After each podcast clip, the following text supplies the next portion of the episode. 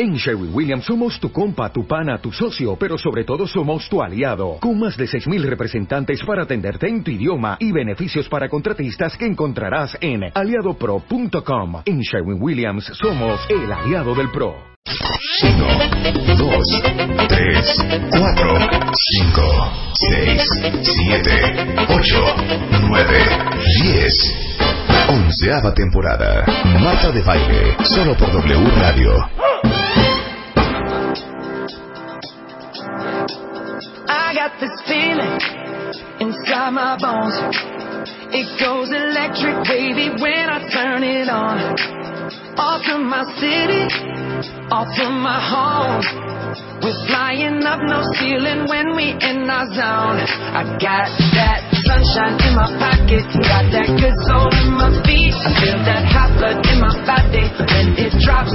Ooh, I can't take my eyes off of it, moving so phenomenally. Come on, like the way we rock it, so don't stop. It's under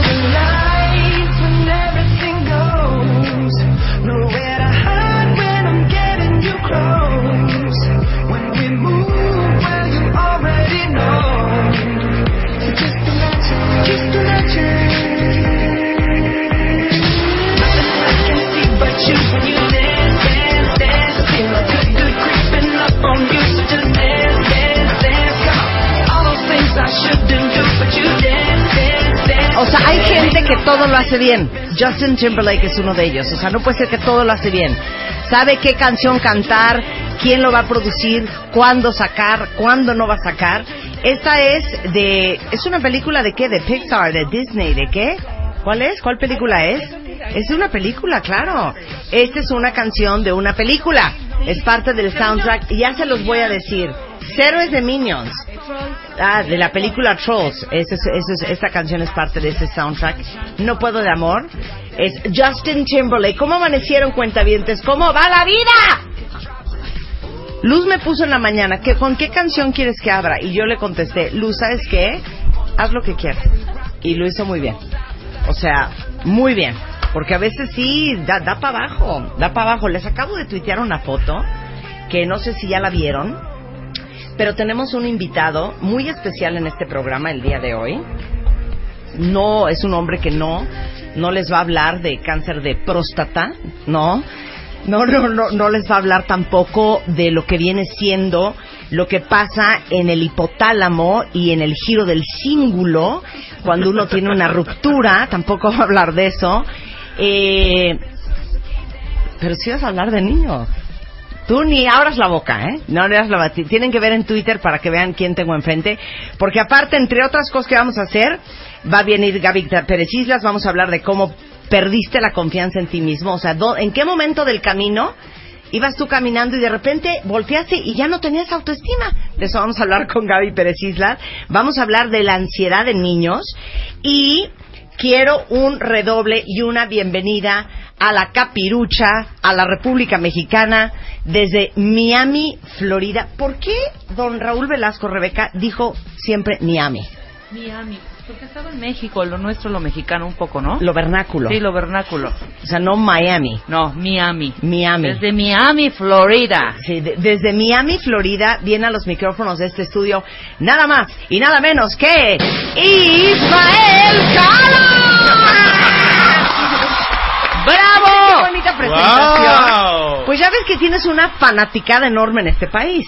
Wow, Marta, gracias. Te amo. Gracias, buenos días a todo el equipo y buenos días a los Qué cuentavientes. Su, su, este, Su acento. Su acento. Me Buenos días, gusta. Marta. Me, me gusta tu acento. ¿Tú eres una, una persona mañanera? Eh, No. no O lo tanto. tuyo es la noche. Más la noche. No tanto. Yo, ah, o sea, me levanto de buen humor, eso sí. Ajá. Ahí soy mañanero, no como a- algunos que les cuesta salir de la cama. O sea, dime que eres de los pesados que dice, abre los ojos y dice, ¡ay, qué increíble! sí, Hoy es un nuevo día Sí. y una nueva oportunidad. soy así. No te soporto. Ah, yo sé. Pero soy así. Soy ¿Quién así porque, oye, cuando se abre un primer ojito, yo digo, uy, se abrió uno, o sea que estoy vivo. Y se abrió el otro y digo, se abrieron los dos. De verdad, Marta. ¿Quién se despierta Que como aquí Ismael no podemos? Ismael, aquí no podemos hacer dos cosas a la vez. Ajá, o sea... O Nos Ajá. despertamos de buenas o nos despertamos temprano. Punto. O sea, las dos cosas no se No se pueden puede, simultáneamente exacto. para nada. Este, Wow. Bueno, saben que Ismael Cala es presentador, productor de radio, de televisión, una de las caras y de las voces más importantes en la televisión hispana en los Estados Unidos y Latinoamérica. Es periodista, es autor in- inspiracional, conferencista, columnista. Y hoy vamos a presentar en este programa dos nuevos libros de Ismael Cala. Porque no habíamos tenido oportunidad de pasar por México Sí. este año para promoverlos, entonces qué bueno que en una misma visita podamos hacer Ahora sí, dos pájaros de un tiro. Oigan, le- les tengo que contar una historia que es muy importante y quiero empezar por ahí. Sin duda, tu historia, y quien, y quien no se sepa la historia de Ismael Cala, googleela. Yo te la puedo resumir en dos minutos. Salió de La Habana, Cuba, con una mano adelante y otra atrás. Literalmente. Te fuiste a trabajar a Canadá. Trabajaste de mesero. Correcto. ¿Qué tal mesé tu vida, eh? Muy bien. Luego de mesero te fuiste a Chicago. A- Atlanta. Atlanta, exactamente. Atlanta. O sea, para hacer una historia larga, que no era fácil, corta, acabó siendo, pues, el programa en CNN en español más exitoso en Latinoamérica. Que acabo de terminar la semana pasada cerrando un ciclo. Wow. Pero, por ahí quiero empezar. Por ahí quiero empezar porque, ¿saben qué? Yo creo que eres una persona con una historia y con una visión de vida tan inspiradora que me parece que sí hay que hacer una pausa y hay que abrir un corchete informativo para el cuentaviente, porque no sé por qué últimamente en el programa Cala hemos estado hablando mucho de encontrar tu pasión. En la revista MOA de este mes hablamos de cómo volverte de un godines a un fregón, cómo encontrar el trabajo de tus sueños. Me encanta MOA por esa cosa que hace. Cómo volverte de un godines a un fregón. Este, hablamos de encontrar el trabajo de tus sueños, hablamos de encontrar tu pasión. Hablamos lo importante que es tener un objetivo, una misión y un propósito de vida. Y hemos hablado mucho y muchas veces del éxito y del fracaso. Yo te diría así de bote pronto, y esa es la verdad, cuentavientes. Uno no renuncia a CNN. Sí, sí eso entiendes es, lo que eso es lo que el pensamiento popular y mayoritario me recalcaba en la cabeza y me enfermó al, o sea, si al yo, fuera, insomnio. si yo fuera tu hermana, Ajá. ok, y llega y me dices, dime, Marta, Marta, aquí. te tengo que decir algo. ¿qué pasó? Lo he pensado mucho y voy a renunciar a CNN. ¡Cala! ¿De qué estás hablando? Estás totalmente loco. No. ¿Cómo vas a renunciar a CNN? No va. Era el sueño de tu vida. O sea, todo lo que hiciste para llegar a CNN no lo puedes tirar a la basura. Aparte en CNN eres una de las de las caras y de los programas más vistos en la historia de la televisión hispana. Tú no puedes renunciar a eso, Cala. Tú no nos puedes hacer esto a esta familia. Yo sé, yo sé. Y sobre todo una familia que además veía su propia seguridad y estabilidad en, Sí. en Pantanito, Claro, ¿eh? pu- puedo irme más adentro, ¿no? O sea, ¿quién me va a pagar la carrera, Cala? O sea, ¿quién me va a llevar a mismo el shopping? O sea, ¿quién va a O, mantener a o mi mamá, papás? o mi mamá me dice, ¿y mi próximo crucero el año que viene podrás Claro, pagármelo? Exacto, o sea, ¿no quedamos de que me ibas a mandar al Mediterráneo todo pagado? O sea, a lo que voy es a lo que me dijiste afuera que está muy cañón. El, el, eh, el pensamiento popular es que uno no renuncia al éxito. Exacto, ni desmonta su propio éxito. Y yo tuve que desmontar mi propio éxito. Pero algo que también decimos, y quiero la explicación, es el que el zapato sea una belleza no significa que es de tu talla. Por eso hay tanta gente con llagas en los pies. Exactamente. A ver, explícanos esto. Mira, fue un sueño, Pero los sueños caducan. Los seres humanos somos seres que mutamos. Yo quiero vivir más de 137 años, porque eh, así vivió el Ismael de la Biblia y porque además tengo eh, pasión, pero sobre todo curiosidad. Y voy dejando que mi curiosidad me, haya des- me, me vaya descubriendo nuevas pasiones. El sueño de ser periodista y trabajar en CNN caducó. ¿Sabes por qué? Porque las noticias no caducó el Cala que quiere estar en televisión y haciendo entrevistas, Sí, claro. pero diferentes, no entrevistas que yo me levante hoy, tenga por necesidad que abrir un periódico y que sean los titulares del mundo lo que programen mi día y que yo diga si lanzaron una bomba hoy en Irak, de eso tengo que hablar esta noche. O sea, no quería que mi discurso personal fuese narrado por el discurso del mundo, porque me parece demasiado tóxico, demasiado veneno y porque Claro. ya llegué a una, una a- a, digamos un nivel de madurez emocional donde no quiero vivir en modo reactivo. Claro. sino, No, claro. sino en modo de gracia, de Claro. supervivencia. Y ahora vamos No. a hablar de Trump. Y Ah, ahora de Trump. de. Y ahora vamos a hablar de este, Sí. Turquía y Sí. del bombardeo en el aeropuerto. Exacto. Y ahora voy a entrevistar a Evo. Y ahora voy a irme a hablar con Maduro. Y ahora voy a ir. O sea, de eso me cansé. Creo que es un sueño que caducó. Y entonces necesitaba oxígeno, reinventarme, volver a los medios para hacer cosas como las que tú haces. Por ejemplo, que vas a lo que a la gente le va a servir Claro. como herramientas Claro. de crecimiento de vida. Claro. Eso sí me interesa. Pero ya estar pegado al titular. Además, ¿sabes por qué? Porque estar en CNN te obligaba, sí o no, más bien sí o sí, a que tú tuvieras que buscar palos periodísticos. Y me cansé de buscar palos periodísticos. No me importa. Te digo una cosa, no sabes cómo te entiendo, porque qué cansada de ser de, no hombre, pues ahora córrele, consíguete Claro. la entrevista con no sé quién, porque es lo que está ahorita en boga. Exacto. A ver, ya tienes al sheriff de Orlando, a ver que te dé una declaración. Así es. Cuando al final te voy a decir una cosa, tú y yo tenemos cosas en, muchas cosas en común. Al final lo que tú buscas y el discurso de Ismael Cala, eh, del Ismael Cala de hoy, Sí, son de cosas atemporales, completamente. ¿no? Evergreen, como dicen, para Sí, siempre. evergreen. Pero además que tienen mucho que ver con la raíz de los grandes problemas que los titulares de noticias eternizan en la repetición. Por ejemplo, nada más, hablemos de la masacre de Orlando. Sí. Este chico que empezó a salir, que mató a casi 50 personas, aparentemente era homofobia, pero ¿sabes qué? No era homofobia. Era una homosexualidad totalmente reprimida y una identidad Claro. que no podía caber en su cabeza. Claro. Entonces volvemos a la base. Claro. El tema no es el hecho. ¿Qué propició en la mente de esta persona no asumir su identidad, no autoaceptarse, un analfabetismo emocional exacerbado y un estilo de separación donde entiende que tenía que matar aunque el final fuese matarse él mismo y chequear el estatus de Facebook para ver si ya se había convertido en héroe en el intento. O sea, así está el mundo, Marta. Claro, claro, pero una cosa es informar el hecho, la- la- la- el síntoma, y otra cosa es irte a, evidentemente, la enfermedad y la razón por la cual acaba sucediendo lo que acaba sucediendo en Orlando. Correcto. Entonces, en vez de estar hablando con el sheriff de cuántos muertos fueron y a qué hora entró la policía al, al lugar, tú quisieras estar hablando de lo importante que es reconocerte Exacto. en todo tu esplendor, lo que sea que tú seas. Porque un niño al que se le dé educación emocional y se le enseñe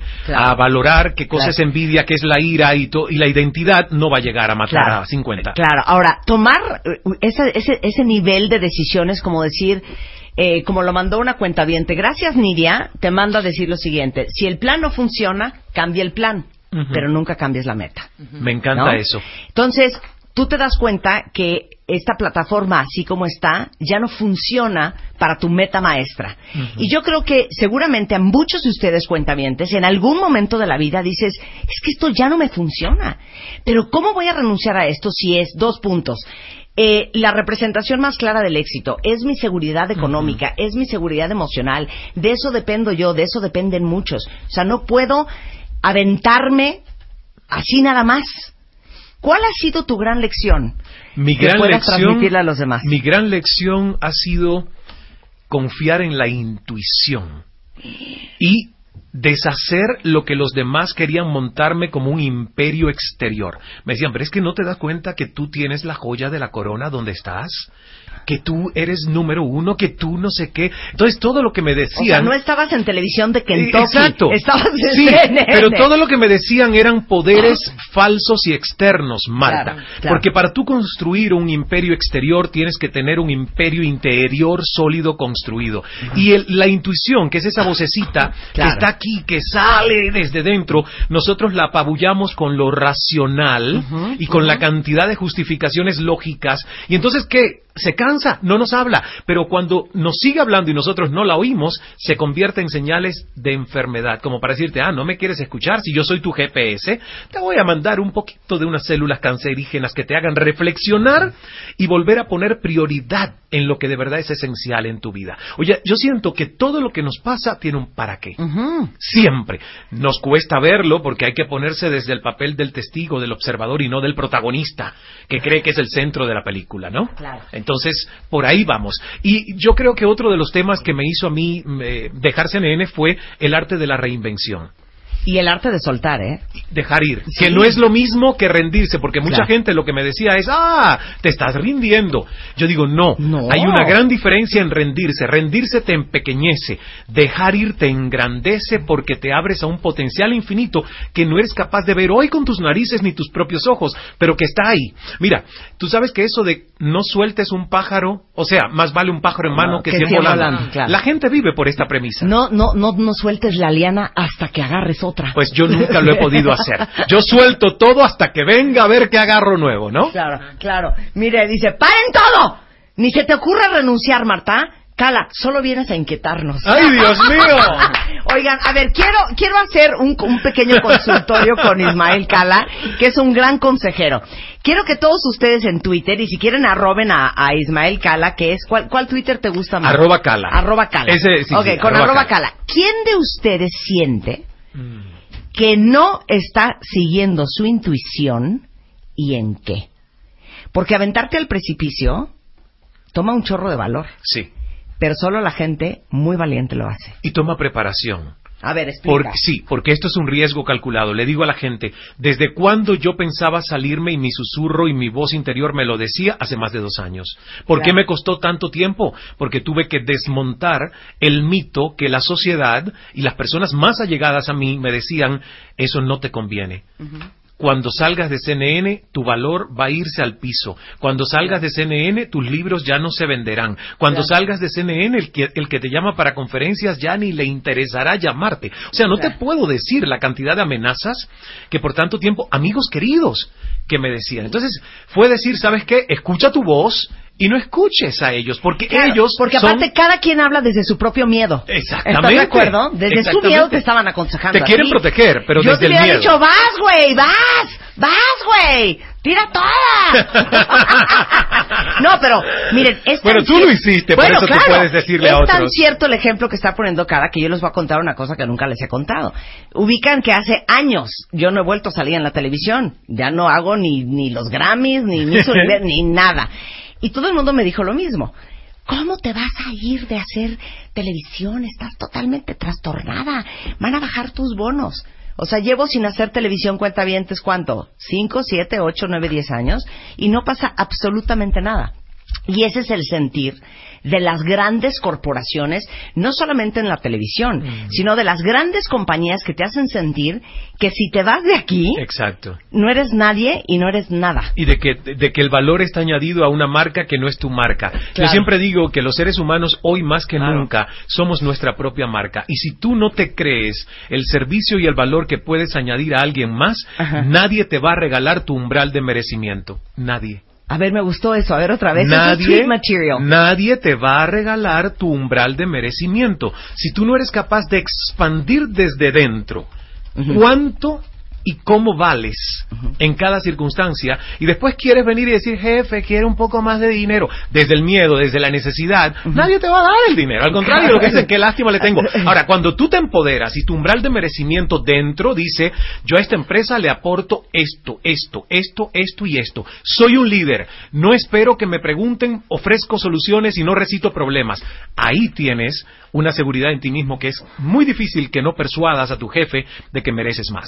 Me gusta. Consultorio oficial con Cala, ¿ok? Te Pero voy a- te eso, voy a oye, aunque sea una vez, una vez al mes, yo quiero vez al mes, volver ven. a México. A ver, una vez al mes, fírmalo con tu sangre cubana. Ok. Y el cubano no miente, ¿eh? Con tu sangre cubana. Y el cubano mira que no miente. Acuérdate que yo tengo una transfusión de sangre canadiense y por eso no sé bailar. ¿eh? Ah, entonces vas a firmar con sangre que vas a venir una vez al mes. Lo firmo con sangre, pero, Ok. pero quiero llevarme el papelito, ¿eh? Firmado. Yo te lo voy a firmar. Ahorita vamos a poner. Eso sí, con la Yo, flexibilidad. Marta, ok, sí. Con la flexibilidad de que esa vez al mes la negociemos para. Ah, sí, no tiene que ser todos los jueves Eso, finales, sino va a ser como Thanksgiving. No va a ser como Thanksgiving. El último jueves de cada mes, no cuando puedas, pero ven una vez al mes. Muy bien. Mira, dice aquí una cuenta Mira, Marta, soy tesorera y ya quiero renunciar, ¿ok? Oh. Yo quiero ser enfermera y cuidar niños y enfermos. ¿Renuncio?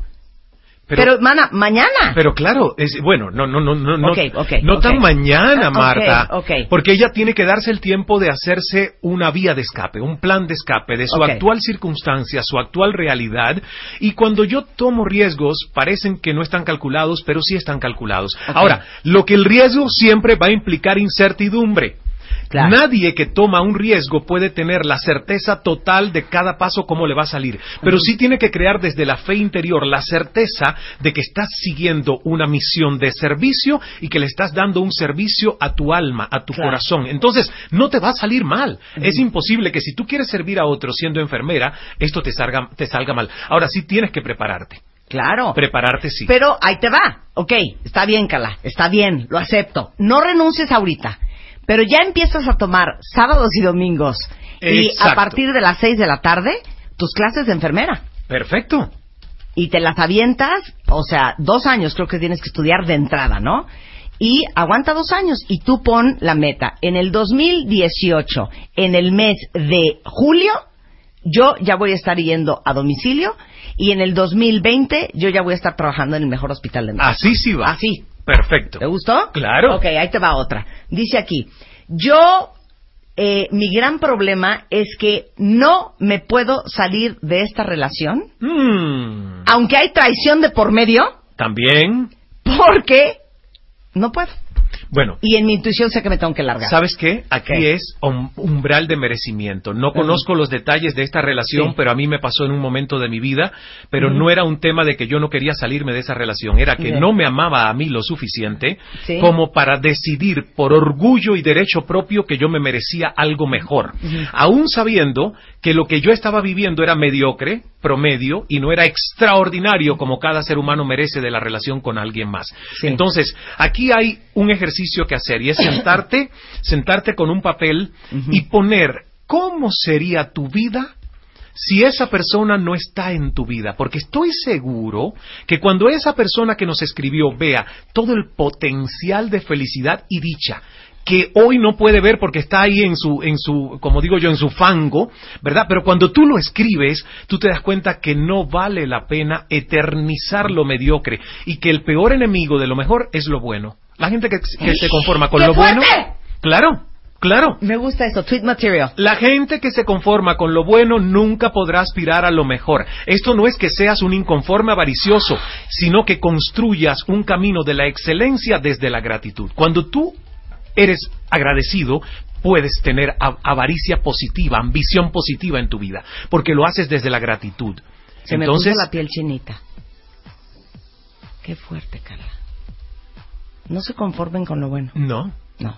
no Vamos nacimos, mejor. no nacimos para lo bueno, nacimos para lo extraordinario. Bueno, seguimos en terapia de grupo con Ismael Cala y ahorita hablamos de A los mí nadie dos me dijo que yo venía a hacer terapia. A mí me dijeron que yo venía a promover dos libros a tu la programa. chequera y págale a Carla. Oye, ¿Cómo no? o- oye, déjenme decirles que el libro, el nuevo libro que viene a presentar a México, que a todo el mundo le urge leer, se llama El analfabeto emocional. Analfabeto emocional. Más el otro que es ser como el bambú, que es para niños de 3 a 7 y años. ahorita hablamos de los dos. Y vamos a hablar Regresando de del los dos. corte, no se vayan, ya volvemos. Flight crew, please prepare for departure. Flight 8. Maintaining 15,000. Temporada 11. Ya volvemos. Marta de Baile. Temporada 11. 11. 11. W Radio. Son 10.32 de la mañana en W Radio. Estamos con una de mis personas favoritas, es Ismael Cala, este, que viene a México, cuentavientes, y los vamos a invitar a presentar dos nuevos libros. El primero es El analfabeto emocional.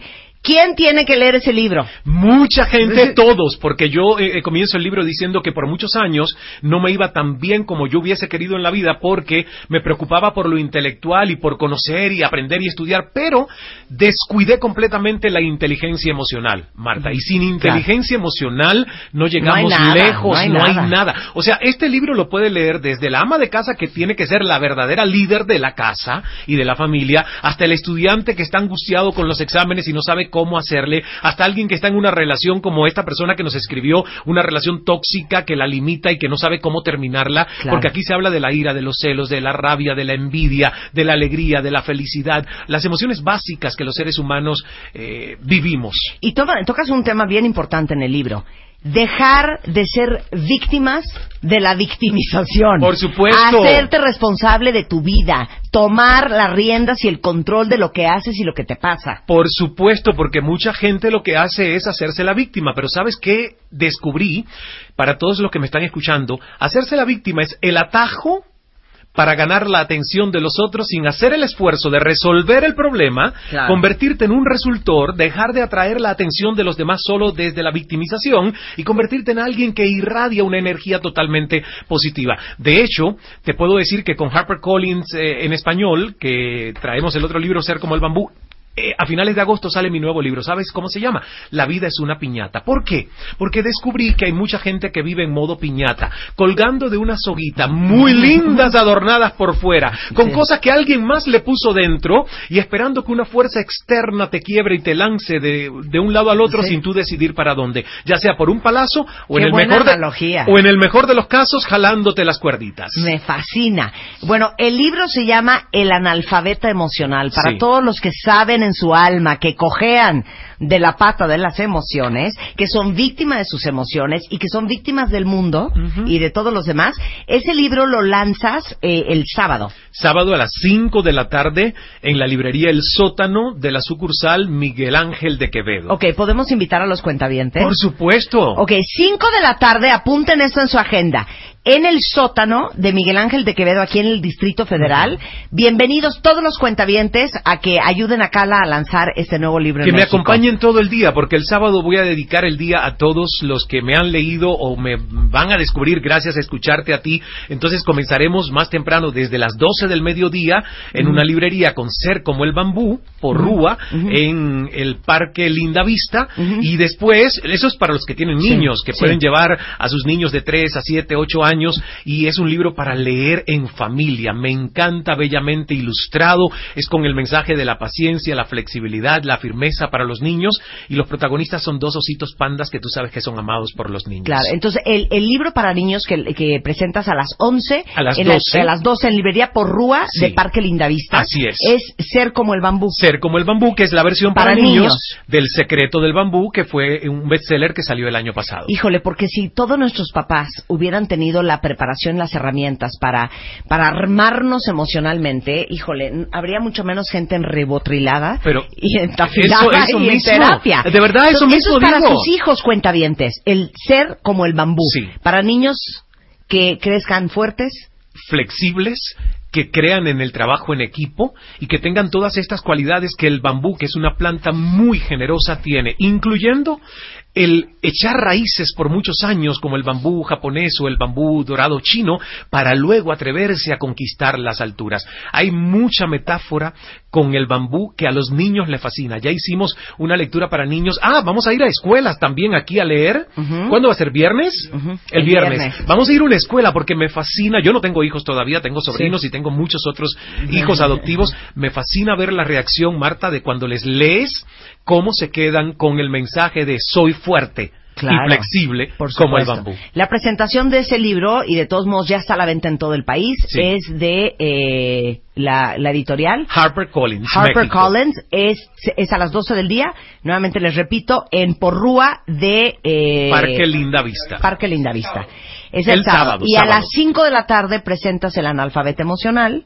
en el sótano en la sucursal en de Miguel. Ángel de Ah, Quevedo. O perdón, sea, que el de sábado es un día para leer en familia y para actualizarnos y estoy feliz de poder regresar a México y te juro que una vez al mes yo estoy aquí porque me Ya divierto quedaste demasiado. contratado. Ok, vamos a regalar cinco libros de Ser como el bambú para sus hijos. Arroben a arroba cala, pongan su ID de cuenta me arroban a mí. Y si quieren leerle este libro a sus hijos o dárselo a sus hijos para que lo lean, les vamos a regalar cinco libros. Y te vemos el mes que entra. Ay, ¿en qué lío me he metido para ver esa Nada, agenda? A ver cuál es el requisito. El mes que entra vienes, eh, se, se va a llamar terapia. Terapia, terapia, ¿cómo le ponemos? Terapia grupal con Ismael Cala. Me encanta eso. ¿No te gusta? Terapia Ah, grupal con. Ismael O Cala. si no, mira, catarsis grupal Exacto, con Ismael catarsis Cala. grupal con Ah, Ismael Porque, Cala. porque al final eso es lo que la vida necesita, que hagamos catarsis y no nos quedemos con nada por dentro. No, te Lo amo, soltemos. Ismael. Bueno, I love you. encuentran a, a Cala en arroba Cala o en ismaelcala.com para que vean todo lo que está haciendo, dónde anda. El que se haya ido de CNN no significa que no lo van a volver a ver en la televisión, pero lo van a ver renovado, mejorado. Y por ahora en YouTube. y, y por ahora en YouTube, en el canal de Cala. Muchas gracias, Cala. Un placer Gracias, gracias acá. a todas ustedes. 10.38 de la mañana en W Radio. De Godines a Fregón. Todo lo que tienes que saber, aprender y hacer para tomar el control de tu carrera y dejar de ser la víctima. ¿Cómo negociar un aumento? Mide lo que vales y cacarealo bien. Arma un CV con el que no te van a aplicar el clásico. Nosotros te llamamos. ¿Por qué tomamos decisiones a lo imbécil? Hacks, trucos, mañas y artimañas para tener espacio si vives en un huevo de 2x2. Mua Julio. 136 páginas retacadas de inspiración, información, planes y estrategias para dejar de ser un zombie de oficina y volverte un pro. Una revista de Marta de Baile. Son las 10.39 de la mañana en W Radio Cuentavientes. Bueno, estoy muy feliz que vaya a regresar Cala cada mes al programa porque es de la gente con la que me encanta hablar y me hace muy feliz que a ustedes también les guste y bueno, no se pierdan la presentación del libro este sábado a las 5 de la tarde, El analfabeto emocional y a las 12 del día el libro de Ser como el bambú. Bueno, este está con nosotros Diana Méndez, eh, directora general de Baby Vac, y el doctor Pablo Leighton, conocido como Dr. Kids, que es pediatra. Y hoy vamos a hablar de algo que seguramente han escuchado, porque es una enfermedad súper común en los niños que afecta las vías respiratorias. De hecho, 13 de cada 100 consultas cuentavientes que se dan a niños más chicos de 5 años tienen que ver con infecciones en las vías respiratorias. Y hoy vamos a hablar de bronquiolitis. Hola, Pablo. Hola Marta, ¿Cómo, ¿cómo, estás? estás? ¿Cómo te va? ¿Todo bien? Bronquiolitis. A ver, bronquiolitis. Es una inflamación No ahí, ¿no? es este bronquitis. No es bronquiolitis. Es bronquiolitis. A ver, ¿qué es bronquiolitis? Mm, La bronquiolitis es una infección viral Ajá. que afecta a los niños menores de dos años. Se considera incluso la primera infección que afecta a los bronquios, los bronquios chiquitos, por eso se llaman bronquiolos, y el, el término viene de ahí, bronquiolitis, inflamación de los bronquiolos. Es causada por un virus, parece asma, porque los chiquitos empiezan a chiflar y tener dificultad para respirar. Exactamente.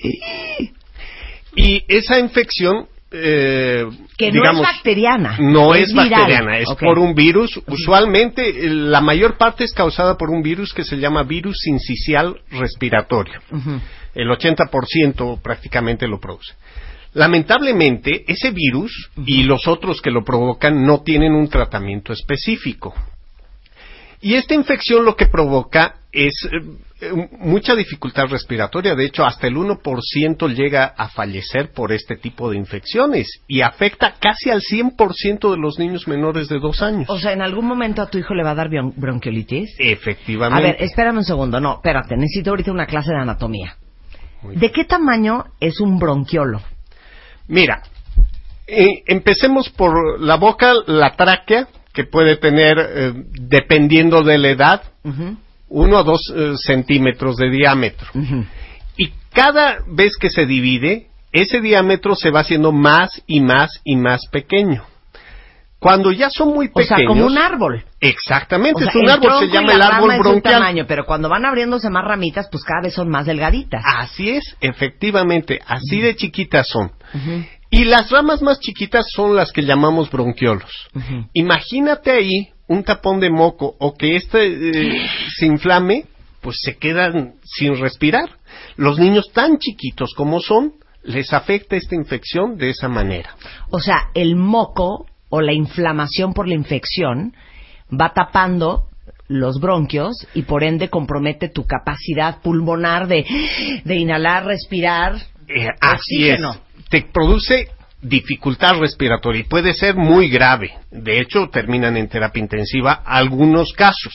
No todos, la mayor parte de ellos se trata en eh, fuera del hospital. Algunos serán hospitalizados porque requerirán oxígeno, porque tienen dificultad para Sí. respirar. Lo desastroso de esto es que no tienen un tratamiento específico y el único tratamiento es darles oxígeno, ni, ni nebulizaciones, ni medicamentos, ni nada. Hay que tenerles paciencia. Esta infección empieza con una infección en las vías respiratorias altas, con la gripe común, el síndrome gripal común. Empiezan con moco y moco y moco. Lo recomendable en estos casos es tratarlos con buena hidratación, buena alimentación y vigilar que no caigan en esos datos de dificultad respiratoria que haría que eh, necesiten otro tipo de tratamientos, que es el O oxígeno, que se vaya a vigilados complicar. en un hospital. O sea, Así pero es. la bronquiolitis siempre empieza en las vías respiratorias altas. Así es. En la nariz, tos, eh, moco, garganta. Así es. Y como es, afecta a los niños menores de dos años, sobre todo los menores de un año, su boquita es muy pequeña, su lengua es muy grande y solo respiran por la nariz. Basta Claro. que se llene de moco la nariz y les cuesta mucho respirar. Y esto crea un círculo vicioso. Y A ver. empieza el A ver, círculo te, de la te quiero hacer una pregunta. ¿Cuáles son los síntomas de la bronquiolitis? O sea, ¿cómo te das cuenta que tu hijo pasó de un catarro X a un problema ya de los bronquios? El catarro X, nada más nos damos cuenta porque tiene moquito cristalino, le eh, forma más moco y, y tose eventualmente. Pero eh, luego empiezan con tos y empiezan a respirar chiflando y respirar más rápido. Y luego de pronto pueden tener coloración azulada en, en- en las mucosas Por falta de oxígeno. falta de oxígeno. Sí. Esa es la bronquiolitis, escucharlos chiflar. Se considera que el primer cuadro de chiflido Así. en un niño menor de, de un año es una bronquiolitis. Y luego tiene alto riesgo de generar eh, cuadros como asma o re- hiperreactividad Y a lo que has explicado mucho. Pablo, y es bien importante que entiendan cómo se hace la cadenita del infierno. Por eso ahorita vamos a hablar eh, con Diana de Baby Back. Cuando uno tiene gripa, produces más moco, que es una respuesta del, del cuerpo para protegerse. Ese moco se mete, como tú lo has explicado, en todos los senos paranasales, que son unas cuevas que tenemos atrás de los cachetes, de, de la frente, de los ojos. Y, obviamente, el moco pues, no tiene para dónde irse. O se empoza o te empieza a escurrir por atrás de la garganta. Entonces no se han dado cuenta, porque a lo mejor no, no, no sabían esto, pero empiezas a estar tragando moco todo el día. La gente que padecemos de alergia, en eso estamos todo el día, en el goteo postnasal. Y esto se te escurre la garganta, entonces te irrita, entonces toses y entonces así es un círculo vicioso horrendo. Al final, uno como adulto llegas y haces un lavado con agua de mar, te suenas, ¿no? Y, y ahí vas viendo cómo te curas. Pero un niño, imagínense, de dos años, no sabe curarse, no sabe lavarse, no sabe sonarse y no tiene idea que lleva una semana tragando moco. Y seguramente tú como mamá tampoco. Así es. La inflamación de las vías respiratorias, de la mucosa de las vías respiratorias, es igual a incrementar moco, sea en la nariz, sea en la garganta, sea en los bronquios, en los bronquiolos, incrementa el moco. ¿Cómo Claro. lo podemos manejar en casa? Pues eliminándolo. Claro. Esa es la parte más importante que podemos hacer para controlarlo en casa, aspirar el moco. Claro. Y eso evita que se genere un círculo vicioso. Claro, ahora, en Hungría, hace algunos años, inventaron un aparato que se llama Baby Vac. Y dime una cosa, Diana, ¿en Hungría se llama igual o en Hungría se llama Harsenstrust? No, en Hungría se llama igual. Baby en back. otros países sí tienen otros nombres diferentes. Pero es un producto húngaro. Así es. Y explícale a los cuentavientes lo que Bueno, es. es, es un dispositivo, es una manguerita que tiene dos conexiones. Una que es este como una pipeta, un que será tipo como un cotonete pero Sí, hueco. sí, un y Este popote. es- ajá, como un popote y este se pone en la punta de la nariz. No es invasivo, únicamente ven la puntita de la Dijo nariz. en la punta de la nariz, no dijo métanle el popote hasta adentro al niño. No, es en la punta de la nariz. Así es, en la punta de la nariz se conecta la aspiradora casera, la que tengan en casa, a, la manguera se conecta el dispositivo y la succión la hace la aspiradora. Y esto lo hace que sea por el diseño que tiene, es suave y continuo y no le causa ningún problema al niño. Lo único que le va a beneficiar es que va a poder dormir, va a poder comer y nosotros vamos a estar más tranquilos. Claro, como tú no le puedes explicar a un bebé, a ver, mi amor, suénate, empuja con la nariz, a ver, tápate un oído, ahora tápatelo, no, no puedes hacer eso. Entonces, este baby back lo conectas a la aspiradora y literal le va a aspirar en la punta de la nariz, repito, no le van a meter el coso hasta adentro, en la punta de la nariz, y eso va a jalar todo el moco y va a despejar toda la vía respiratoria alta para que ese moco no se empose, no se le complique, no se haga una sinusitis, una infección y no le acabe dando bronquiolitis. Así es. ¿No? Ahora, ¿dónde venden el baby back? Ahora lo tenemos más cerca de todos nuestros, este, de todos tus cuentavientes y lo tenemos actualmente en Farmacia San Pablo. Mm. En todas las farmacias San Pablo lo pueden encontrar y tiene el mismo precio que es de 600 pesos y en todas las farmacias va a estar en ese precio. ¿Y sirve para adultos? Sirve, bueno, muchos médicos ya lo recomiendan para adultos también. Lo único que se tiene que hacer es tapar el otro este, fosa nasal para que se pueda hacer el vacío adecuadamente. Bueno, se llama Baby Back y ya sepan que lo venden en todas las farmacias San Pablo. ¿Y dónde más? Bueno, está en Médica Sur, está en Grupo Ángeles, farmacias multigenéricos y multifarmacias. Oye, pues muchísimas gracias. Toda la información de Baby Back, si quieren ver dónde lo venden, es Baby-Mediovac México en Facebook, en Twitter Baby-Mediovac México y baby-mediovac.com.mx en Internet. Ahí está toda la información. Muchísimas gracias, Diana. No, gracias a ti. Gracias, Marta. Pablo. Un placer. Y a Marta. cuidar a los babies, ¿eh? 10.49 de la... Oye, por cierto, si alguien ocupa un pediatra, de una vez dinos dónde estás, dónde te encontramos. Yo estoy en el Hospital Ángeles del Pedregal. Ahí me encuentran en el 56 52 21 72.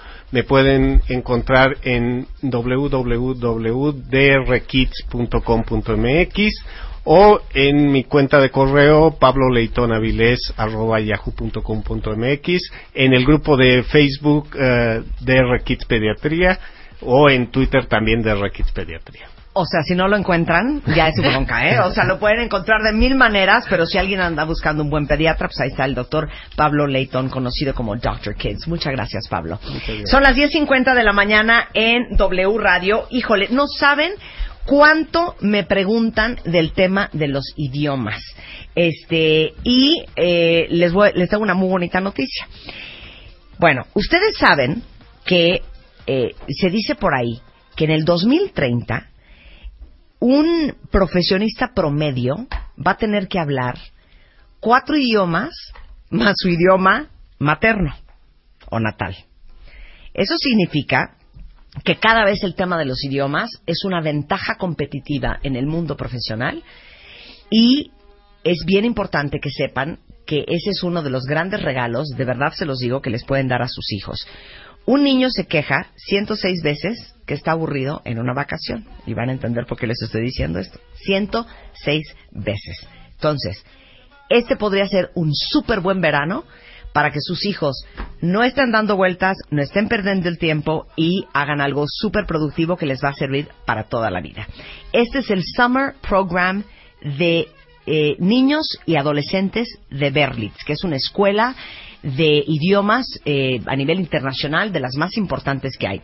Es un programa, este programa de, de, eh, Summer Program Berlitz Kids and Teens, que está diseñado para que sus hijos y los adolescentes vayan de lunes a viernes por cinco horas diarias y se la pasen bomba porque va a haber muchas actividades, va a ser todo 100% en inglés, enfocado a la conversación, ni se van a dar, dan- dar cuenta que están practicando ni que están aprendiendo inglés, porque en realidad van a hacer muchísimas dinámicas divertidas, muchísimas actividades, todo es conversacional, y pueden inscribir a sus hijos ya, porque empiezan ya este programa para niños y adolescentes el 18 de julio en Berlitz.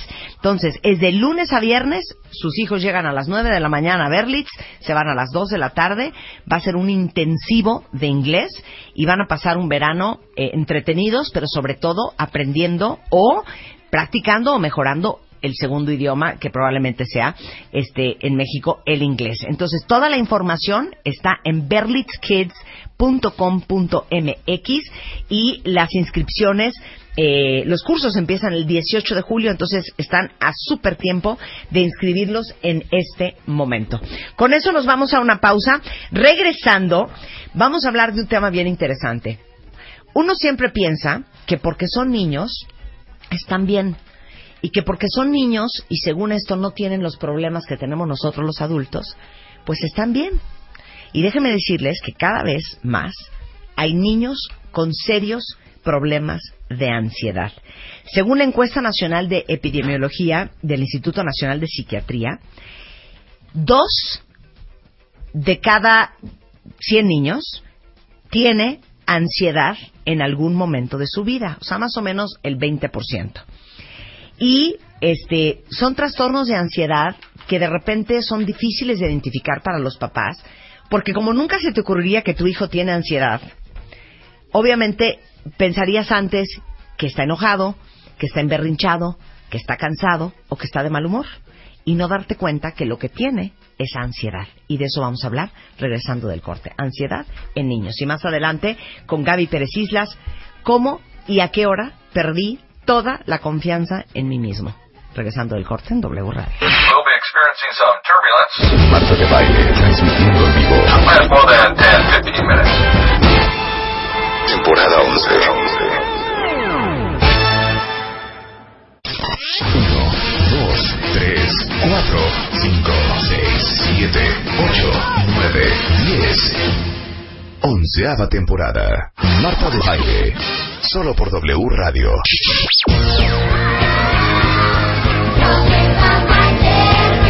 Bebemundo presenta.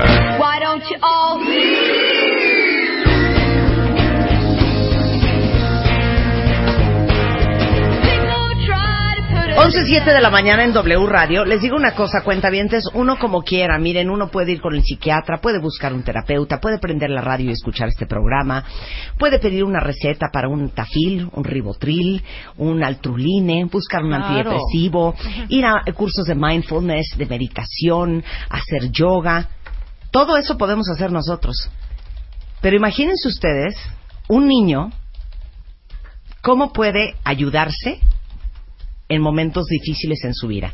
Y yo creo que la premisa con la cual vamos a abrir esta conversación es que yo creo que el principal error que cometemos los adultos es creer que como los niños no tienen las responsabilidades que tenemos nosotros, como los niños no tienen los problemas que tenemos nosotros, porque como los niños no han vivido lo que hemos vivido nosotros, ni tienen la vida que tenemos nosotros, entonces los niños no les puede dar ansiedad. Y les tengo una Ni noticia. estrés. Ni estrés. Exacto. Y los niños tampoco tienen angustia. Nada, de, ay, pues, Y los niños jugando, tampoco están preocupados. estar, hombre, Está no. estresado si va al colegio Exacto. y regresa y, Y come, juega. hace la tarea y juega. Y ve la tele. Bueno, la ansiedad es una absoluta realidad en el mundo de los niños hoy en día.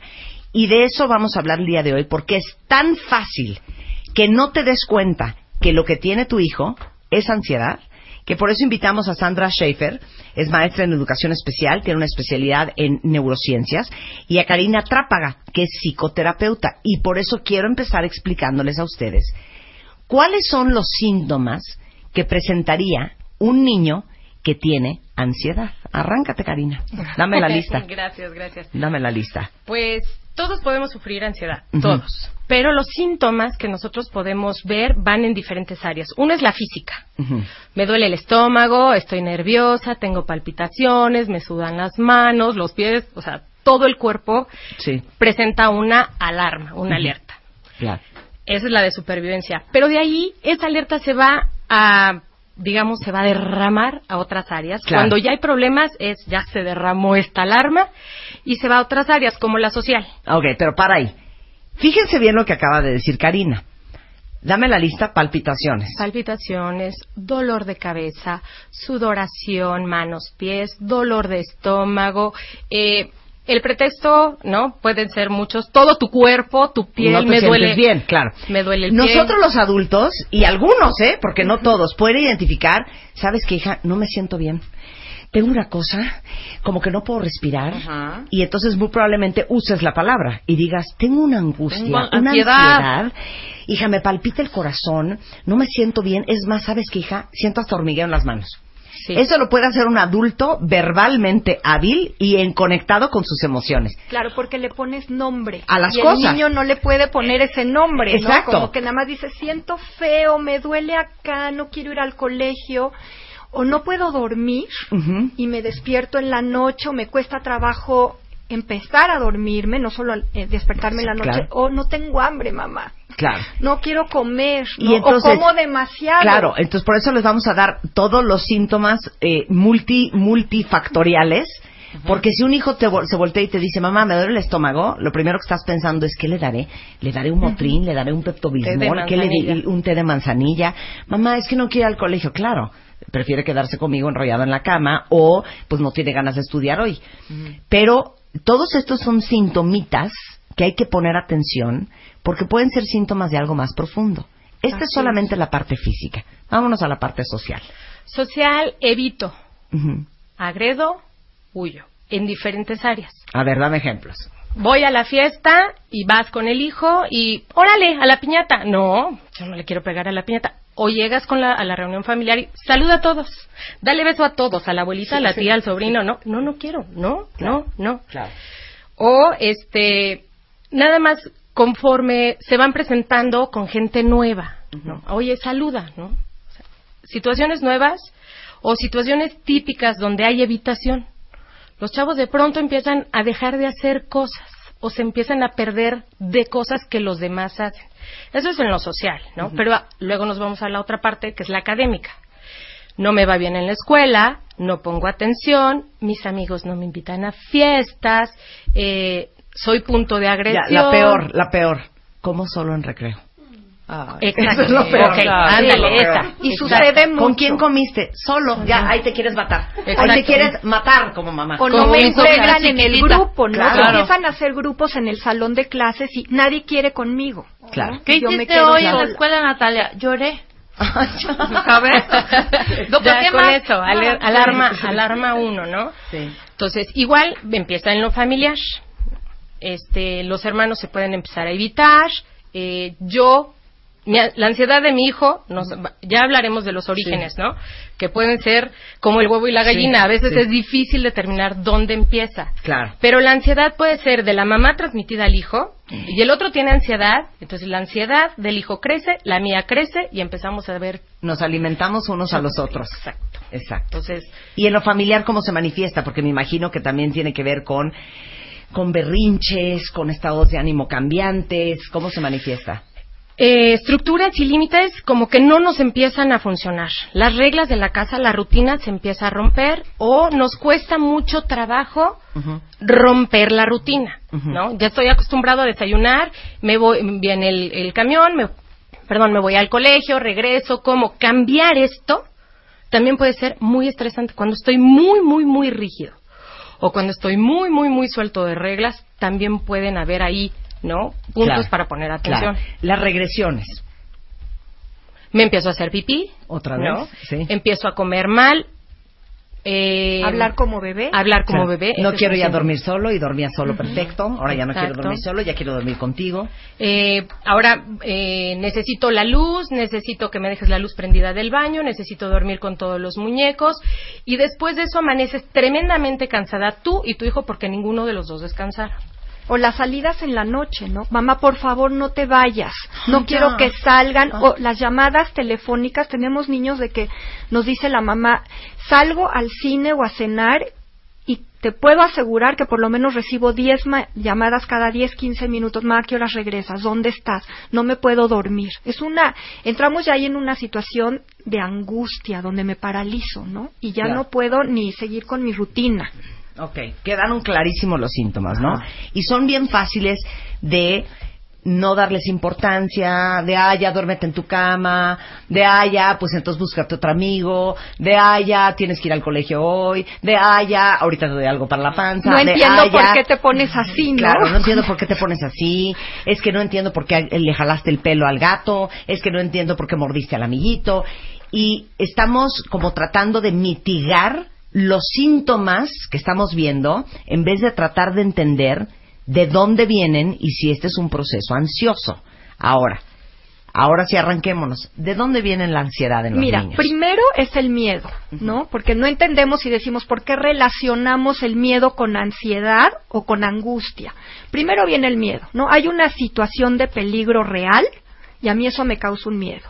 ¿Qué situación de peligro? Pues para ti puede ser una, para Rebeca otra, para claro. Luisa otra y para mí otra, ¿no? Y ahí es donde hablas de la no hay que mitigar, ¿no? Porque a lo mejor el, el aire, ¿no? Te voy a dar un caso. Tenemos un niño que tiene una angustia terrible hacia el aire, porque no sé si se recuerdan que hace poco tiempo tuvimos unos aironazos terribles claro.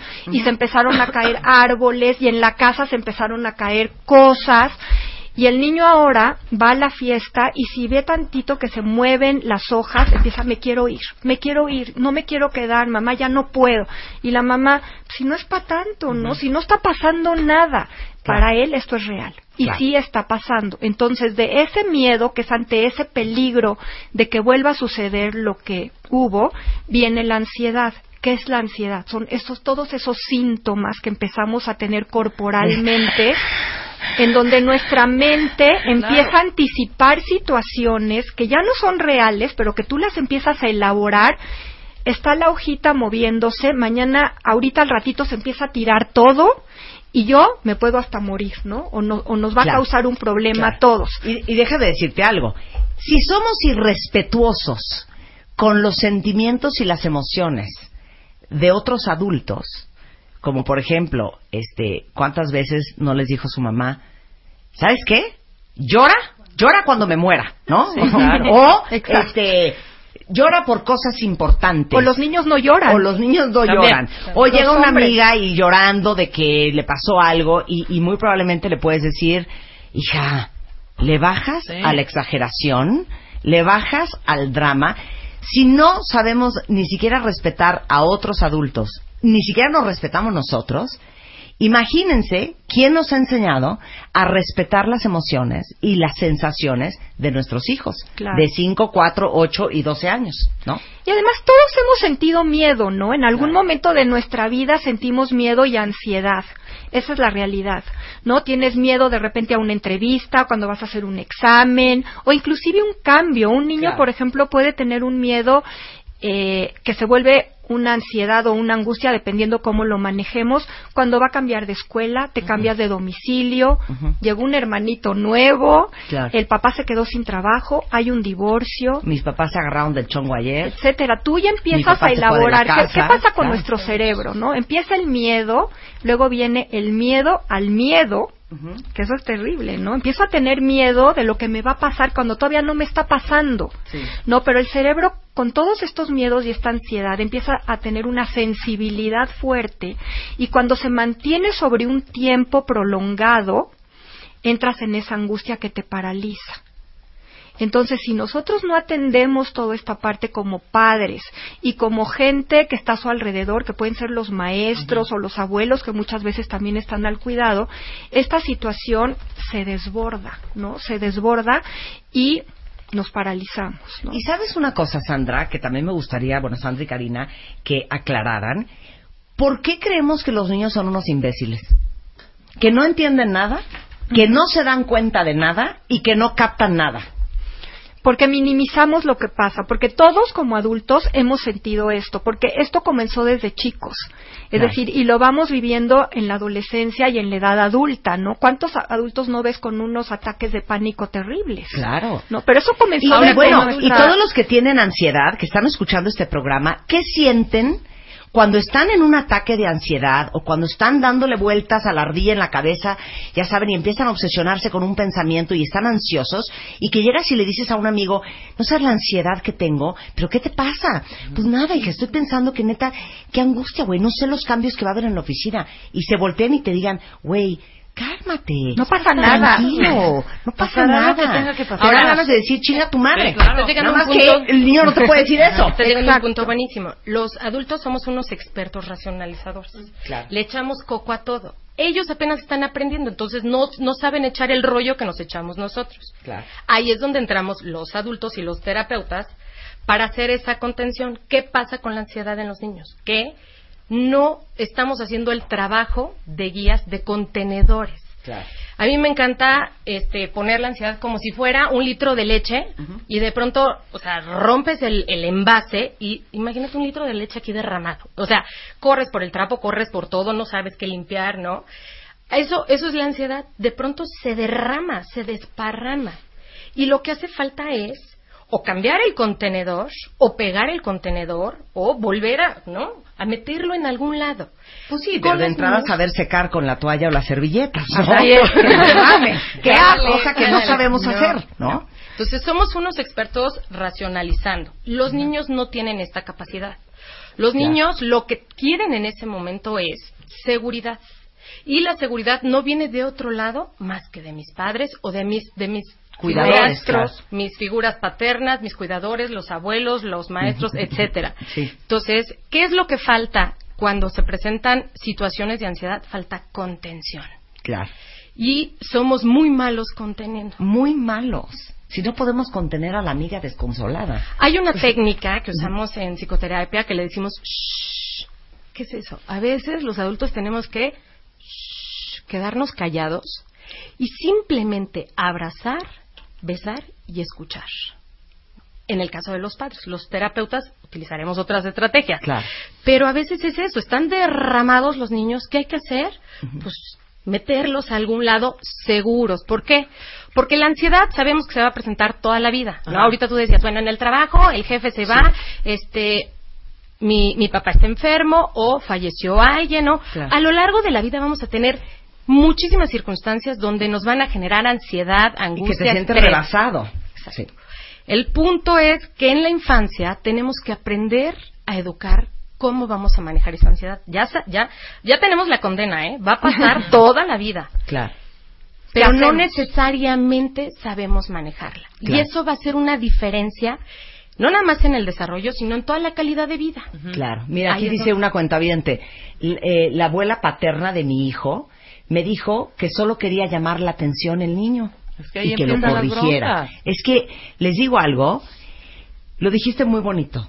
Los niños no tienen la capacidad de racionalizar. Lo más increíble sería que tu hijo de cinco años, que ayer vio que te agarraste a gritos con tu marido, te diga, ¿sabes qué, mamá?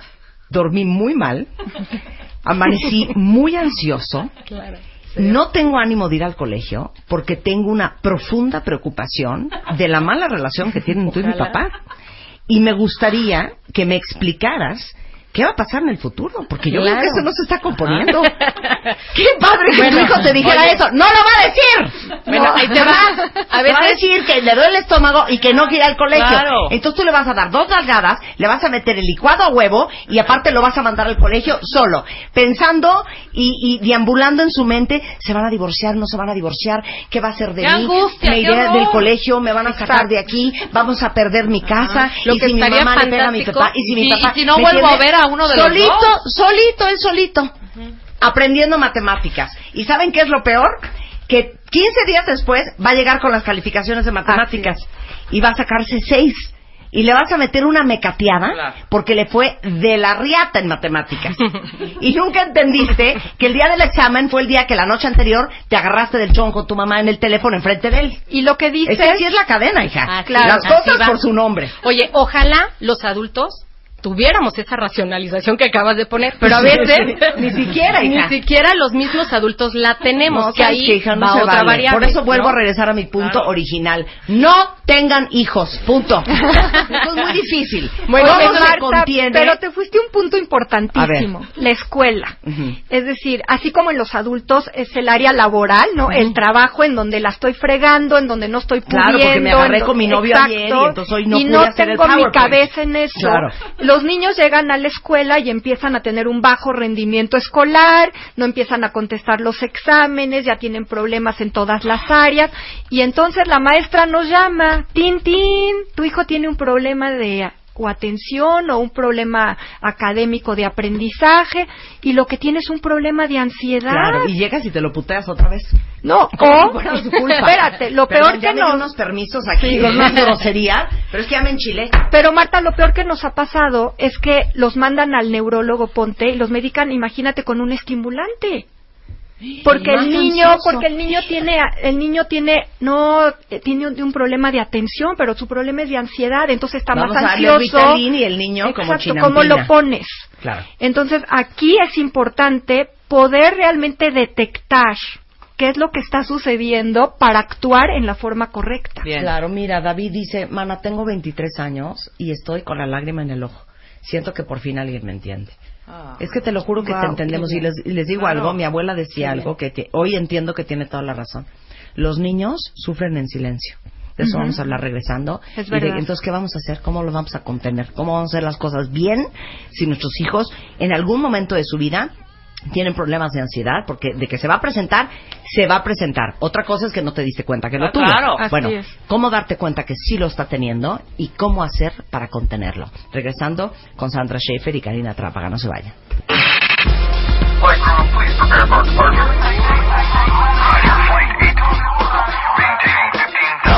Temporada 11.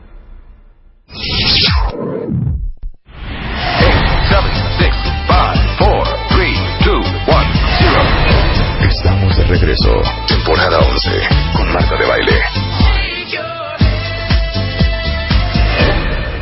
Continuamos. 11.33 de la mañana en W Radio. De estas son las cosas que hablamos en Bebemundo. De cosas que verdaderamente son importantes. No de cómo le voy a limpiar el ombligo al bebé. Eso, googleenlo. Pero estas son las conversaciones que son importantes tener y son las cosas importantísimas de saber. Está con nosotros Sandra Schaefer y Karina Trápaga. Y hoy estamos hablando de cómo te puedes dar cuenta que tu hijo padece de ansiedad. Puede ser algo crónico y que sea ya parte de su temperamento y personalidad, o puede ser momentos de crisis y ansiedad, y lo importante que es como padre saber reconocerlo, porque si ustedes cuando tuvieron una mala noche, cuando tuvieron un mal día, cuando traen una bronca emocional, cuando traen una crisis familiar, ¿cómo se sienten en el trabajo? No puedes operar, no te puedes No concentrar, eh, no quieres nada, No, te quieres largar a tu casa, mal, anda uno mal. Entonces, ¿por qué creemos que a los niños no les afecta el entorno, el entorno familiar, la relación que ve entre sus papás, eh, la relación que tiene con sus amigos en su entorno este, académico, en la vida, en la vida diaria. Y ya les dimos todos los síntomas que están arriba en bebemundo.com y en martadebaile.com y las características de un niño que tiene ansiedad, que va desde niños este, con berrinches, niños con pesadillas, que pierden el apetito, que les duele el estómago, la cabeza, este, que tienen cambios de estado de ánimo, que están agresivos, que de repente tienen mucho miedo, que están tristes, si ya hacían pipí perfecto en el excusado, ahora ya se hacen en la cama, regresaron al pañal, este, lloran sin, sin razón aparente, andan, eso es ansiedad. Y así como nos es difícil a nosotros a veces verbalizarlo como adultos y racionalizarlo, ahora imagínense los niños que no tienen ni las herramientas verbales para expresarlo y reconocerlo, y mucho menos la capacidad racional para, digamos que, dilucidar o explicarse lo que están sintiendo. Dice aquí una cuenta mi hija algún día me dijo que se daba cuenta perfectamente de los problemas entre su papá y yo y que se iba al colegio pensando en eso todo el día. Eh, otra cuenta dice, seguido mi hija me dice que le duele la panza y yo creo que no es dolor, ahora entiendo qué podría ser. Entonces, eh, Karina y Sandra, que son expertas en el tema, nos están explicando que lo más importante de todo, porque no es, no es por osmosis que uno como padre lo aprende a hacer, porque muy probablemente nuestros padres tampoco lo hicieron con nosotros. Se llama contención. ¿Cómo contienes a un niño ansioso? Bueno, vamos a empezar por lo básico, Sí, sí, ok. el afecto. Los padres estamos para dar seguridad, para dar equilibrio, para dar límites. Cuando yo sé exactamente qué es lo que va a pasar, me siento seguro. Cuando sé dónde estoy, cuando sé todas las circunstancias de mi alrededor, estoy segura. Y más afectivamente si tengo padres cariñosos que me pueden decir un te amo, que me pueden abrazar, que se pueden quedar echados este, a descansar conmigo, pero a la hora de hacer tarea trabajamos. Me siento contenido, estoy protegido. Cuando llega este elemento externo que me da miedo y este miedo me rebasa, eh, los papás tenemos que adaptarnos a la nueva circunstancia. ¿Qué hacemos? Que a veces no nos adaptamos la- al nuevo enfrentamiento. Volvemos a contener. Y a veces decimos, es que ya lo besé mucho, ya lo besé mucho. Pues por otro lado, a lo mejor tiene que ser en la noche. No, es que yo le digo siempre que lo quiero. Pues a lo mejor necesitamos que le digas, ese te quiero de otra forma. O a veces escuchar. La contención también tiene que ver mucho en cómo escucho. Pasa de que nos adelantamos en la plática del otro y le decimos, ah, ya sé lo que tienes y bla, bla, bla, bla, bla. A veces nada más es, te voy a escuchar. No Mira, importa. vamos a hacer un simulacro. Yo soy tu ¿no? hija, ¿ok? Ok. Entonces, tú hazla de mamá que no sabe contener, que somos probablemente el 99.9% de las mamás. Este, y luego hacemos la mamá que sabe contener. ¿Va? Ok, sale, Ok. va. Ma, Ay, no, ya para. que me duele el estómago. Mamá, no quiero ir al colegio. No, mi vida, tienes examen, así que échale las ganas, echa, ponte las pilas, ahorita con un té de manzanilla vas. No, mamá, es que te juro que no me siento bien. O sea, no dormí nada y no me siento bien. A ver, nena, seguramente, seguramente no estudiaste, ¿verdad? Entonces, pues bueno, tienes no, que mamá, enfrentar. no tiene nada que ver. Te juro que sí estudié, pero no quiero ir. Bueno, comiste algo pesado. Ya te he No. dicho que no hay que comer pesado. Sí, bueno, o sea, cero estás, eh, cero estás entendiendo lo que te estoy diciendo, hija. no, ¿Quieres no, sí te estoy entendiendo. Lo que entiendo es que no quieres No, ir al examen. en Marta. Ah. Sí te Pero se entiendo, quieres cómo cero está conectando con lo que estoy sintiendo. Ok, ahora vamos a hacer la mamá que sí sabe escuchar y que sí sabe contener. Ok. Ma, me duele cañón el estómago, no quiero ir al colegio. Ok, vamos a ver qué onda con tu estómago. ¿Qué te parece te recuestas un ratito? Te pongo un trapito caliente, te late. Sí. Vamos a ver cómo, cómo Sí. te sientes en cinco minutos. Sí. Vamos a darle tiempo a ese sentido. Ok, ya pasaron cinco minutos. Ma, es que te juro que no quiero ir al colegio. O sea, ¿por qué no quieres ir al cole? A ver, No exploremos esa posibilidad. No sé, mamá, no me siento bien, no me siento bien. No sé, tengo como un hoyo en la panza. ¿Estás nerviosa por algo? ¿Pasa algo en el colegio? ¿Habrá pasado algo ahí? Es que ayer me bullearon horrible. Claro, me diste espacio para que yo te dijera. ¿No? Escuchar. Escuchar. y no enjuiciar, no criticar y no regañar, ¿no? Porque lo que tendemos es claro, si te bullearon es porque tú hiciste esto y tú lo provocaste, entonces estamos enjuiciando y no estamos dejando que ella pueda explorar y sacar realmente lo que está sintiendo en ese momento y además encuentre recursos, porque todos estos miedos y estas ansiedades lo que hacen es que con el tiempo te van dando, vas explorando cuáles son tus límites y cuáles son tus recursos de supervivencia, ¿no? Claro. Y esa es la parte que no estamos dejando ser. Claro. Bueno, háganse esta pregunta. ¿Cuántas veces al día o a la semana ustedes le preguntan a sus hijos cómo te sientes y qué tienes? Porque cómo estás lo preguntamos mucho, pero decirle cómo te sientes, que es un ejercicio de, de, de- también enseñarle a conectar con sus emociones, cómo te sientes y qué es lo que tienes, yo creo que son dos preguntas muy poco comunes. Totalmente de acuerdo. Estamos inmerso, inmersos en la dinámica. Claro, Córrele el, en la transacción. Todo, todo, todo, todo el Ir tiempo a la estamos clase, hacer la tarea, terminar esto, lavarte los dientes, meterte a bañar, recoger tus libros, recoger tu cuarto, hacerla Claro. en la transacción de la, de la vida. Pero en los sentimientos y en las emociones, ¿cuándo fue la última vez que se sentaron a averiguar cómo se sienten sus hijos? Y hay un punto ahí, Marta, importante, es cómo quieres averiguar tú qué es lo que les pasa. A ver.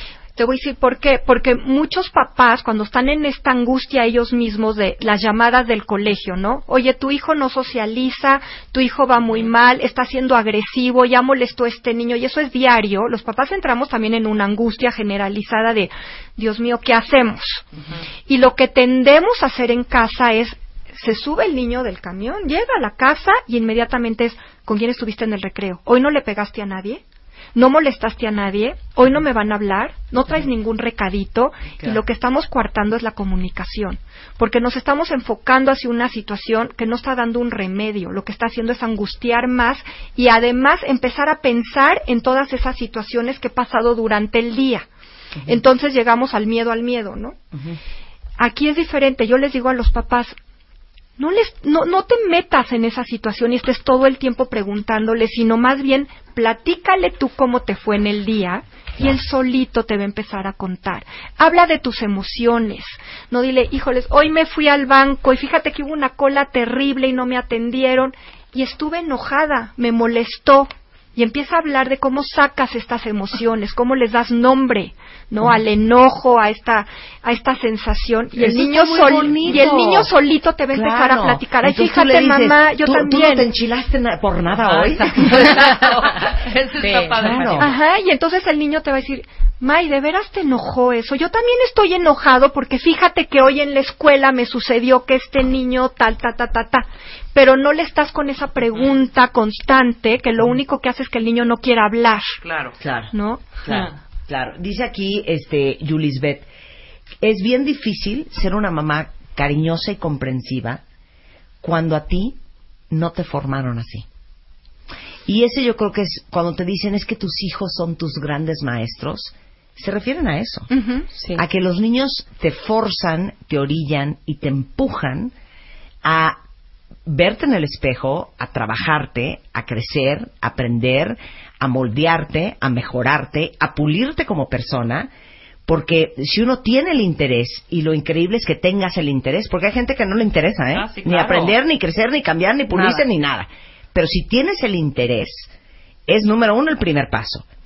Y qué maravilla que tengas la oportunidad de darte cuenta todas las herramientas que no tienes para ser la mejor madre o la madre que tu hijo necesita que tú seas y que están allá afuera y que sí puedes adquirir.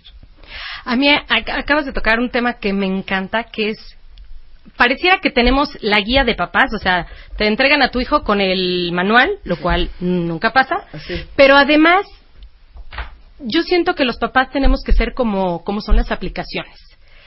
Que te llegue el aviso de actualícese. Hay nuevas circunstancias, ¿no? Claro, eso está muy bueno. Así debemos estar. Actualización de software. Aquí, por favor. O sea, nada de que llego con mi Windows 82. No, por favor, claro. ya, no, no, no. Claro. Los papás, porque no, no nacemos, nadie sabe aprendiendo ni con el conocimiento, pero sí tenemos la obligación de actualizarnos. ¿Qué quiere decir? No tengo las herramientas suficientes porque no me las dieron o no me tocaron o no las pelé, porque puede que mi familia sea Claro. cariñosa, pero yo no las quise pelar. Las busco. Las busco. No soy lo suficientemente sensible porque no me lo dieron. A ver, si ya me di cuenta, no estoy obligada a repetir mi historia. Me tengo que actualizar. Así como aplicación, actualízala. Claro. Y el tener hijos sí es crecer con ellos, es adaptarnos con ellos, es asimilarnos con ellos. Claro. No porque soy mamá me lo sé todo, ni porque soy terapeuta me lo sé todo. No, ni porque muy bien yo de los 5 a los 8, nada más que ahorita ya de los 10 a los 12 ya se me está complicando. Actualización. Exacto. Ya tiene 17.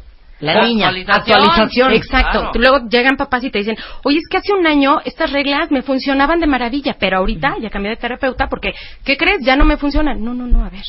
El niño creció, sus necesidades son diferentes, su desarrollo creció, tú creces. Claro. Crecemos en paralelo, pero los papás creemos que no. Claro. Como- este fue este fue el software de, de que de, de la de la de la compañía donde lo Sí, compré del con este me 2002, quedo, con el no. del 2002. Entonces, Sí. es forzoso, no nada más como papás, en todo lo demás hay que actualizarnos. Bueno, ¿se acuerdan cuando yo daba bebé tips hace años? Ok, no se queden en esa etapa. ya, ya estamos en otra. Ya hay bebemundo.com, ya hay muchísimos recursos, Sí. ya hay muchísima información. La verdad es que piénsenlo así. Nuestros papás no sabían lo que nosotros sabemos hoy. Ah, No existía la información que existe hoy. Es más, nuestros papás en la radio escuchaban a Pedro Vargas cantar. Sí. Ustedes están escuchando el día de hoy a Karina y a Sandra hablando de la ansiedad en los niños. Además no habían los recursos, ¿no? Ahorita hay tantos recursos Claro. que se pueden hacer. Hay papás que me dicen, es que antes no existían las terapias y salimos adelante. Y yo les digo, ¿a costa de qué? Es decir, ¿cuánto tuviste que pasar y sufrir para estar donde estás y continúas teniendo ciertas situaciones que quisieras haber tratado? Claro. ¿Por qué no le das eso a tus hijos, esa Por oportunidad? supuesto, Claro, ¿no? y, y- y lo dijo Karina ahorita en el corte.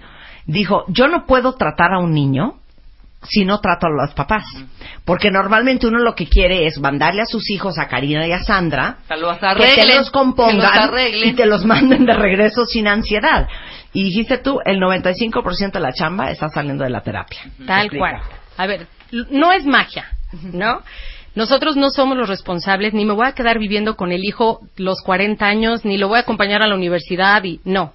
Nosotros proveemos herramientas, pulimos paternajes, pero al fin y al cabo sí debe de haber un compromiso por parte de los padres de reconocer que hay que actualizarse, de reconocer que a lo mejor ellos pueden ser los generadores de esa ansiedad, de reconocer que no se solucionan las cosas pagando una terapia, sino parte de la terapia es lo que ellos van a trabajar con sus hijos o lo que ellos van a trabajar con la escuela o en esta primera etapa, pues ellos son este la- el- los personajes de seguridad, ¿no? De Claro, entrada. Claro, ustedes mandan a su hijo, este, con Karina que, y, y Sandra, que ahorita les voy a dar los teléfonos, y entonces el niño llega a su casa de la terapia a las seis de la tarde. Hola, mi amor, ¿cómo te fue? Bien, ma. Oye, dime una cosa. Se te rompió el iPad, ¿verdad? Sí, ma. No lo puedo creer. Es increíble que en esta casa no cuiden las cosas. ¿Sabes lo que costó el iPad? Es la segunda pantalla que te... ca- Ya, otra vez. La terapia no sirvió de nada. De nada, exacto. No, Exacto.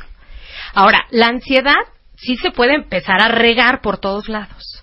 Y a veces los papás difícilmente, porque de verdad es difícil reconocer cuando la regamos y cuesta trabajo, pero a veces sí tenemos que hacer un trabajo paralelo.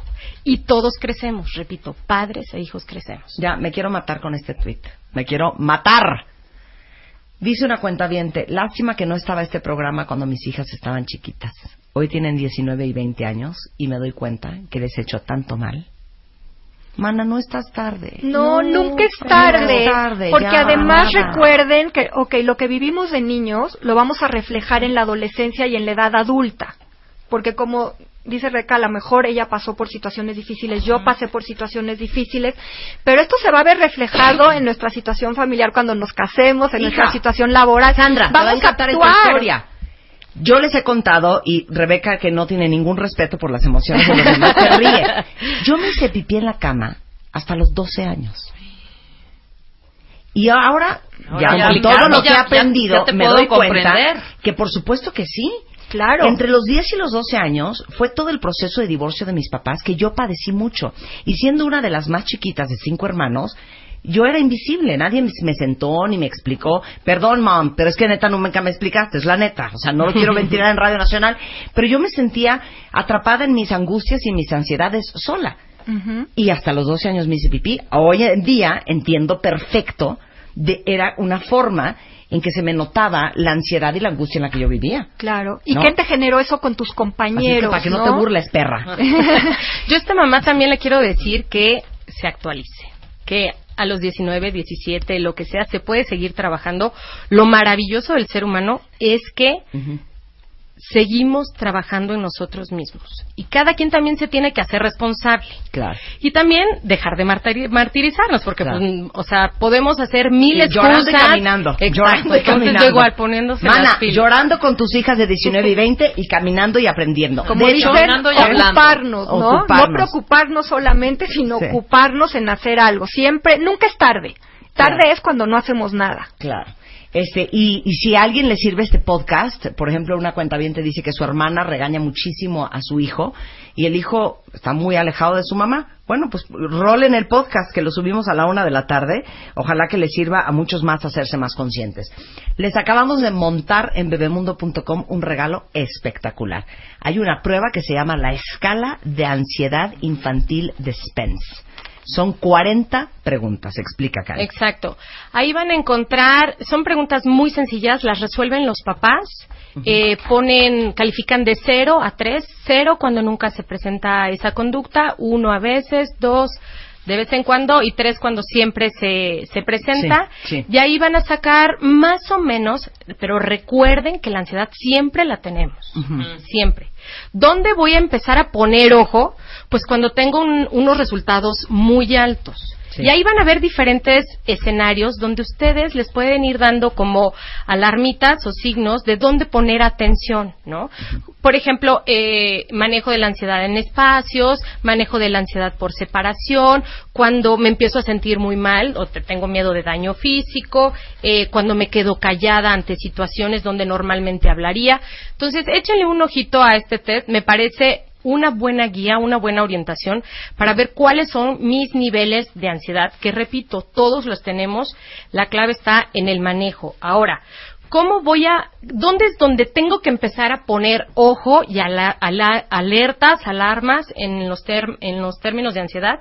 Es cuando yo veo que se empiezan a dificultar o empiezan a haber problemas en diferentes áreas de la vida de mis hijos. Yo voy a poner la alerta cuando yo vea que se está complicando el área escolar, cuando se está complicando el área social, el área familiar, ¿no? Todos vamos a presentar ansiedad, sí, Pero cuando se empieza a complicar otras áreas, voy a poner alerta. Voy a poner alerta también cuánto tiempo dura esta ansiedad. Puede que tengamos, bueno, una circunstancia, salimos ahorita y hay un choque y yo me quedo, ¿no? Con la sensación de pánico dos, tres semanas. ¿Es normal? Sí. ¿Cuándo voy a poner la alerta? Cuando, a partir de un mes, a seis meses, empiezo a tener todos los signos, todos los semáforos en rojo, ¿no? Entonces, intensidad, tiempo y, y frecuencias y áreas que se empiezan a afectar en la vida, ahí es donde yo tengo que acudir a una, a una atención profesional. Muy bien, el test está arriba, ahorita en bebemundo.com. Entren, háganlo, pásenselo a quien lo necesite. Eh, pues hermanas, primos, papás, tíos, eh, amigas, sobrinos.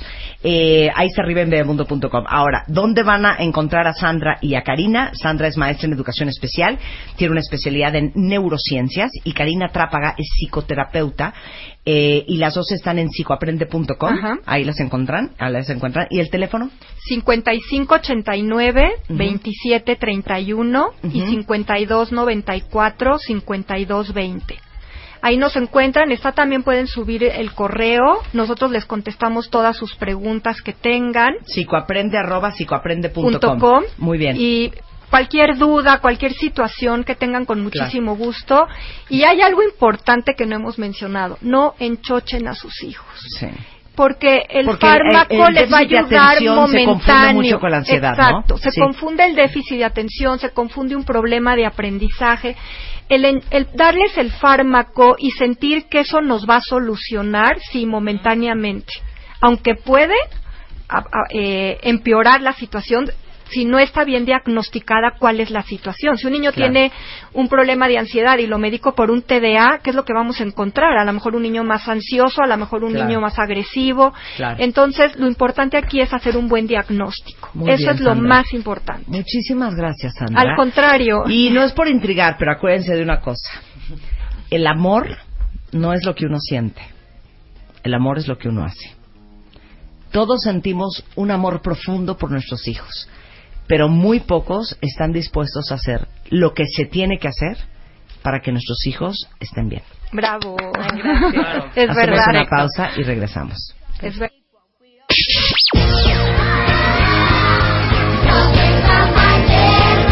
Bebemundo presentó Why don't you all We'll be experiencing some turbulence. Marta de Baile, transmitiendo en vivo. Last more than 10, 15 minutes. Temporada 11. 1, 2, 3, 4, 5, 6, 7, 8, 9, 10. Onceava temporada. Marta de Baile, solo por W Radio.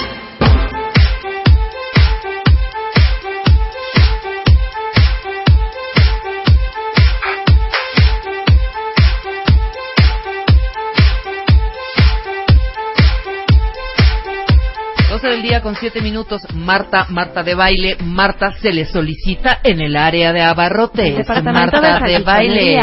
Marta, ¿dónde está Marta? ¿Qué hace Marta? ¡Jefa!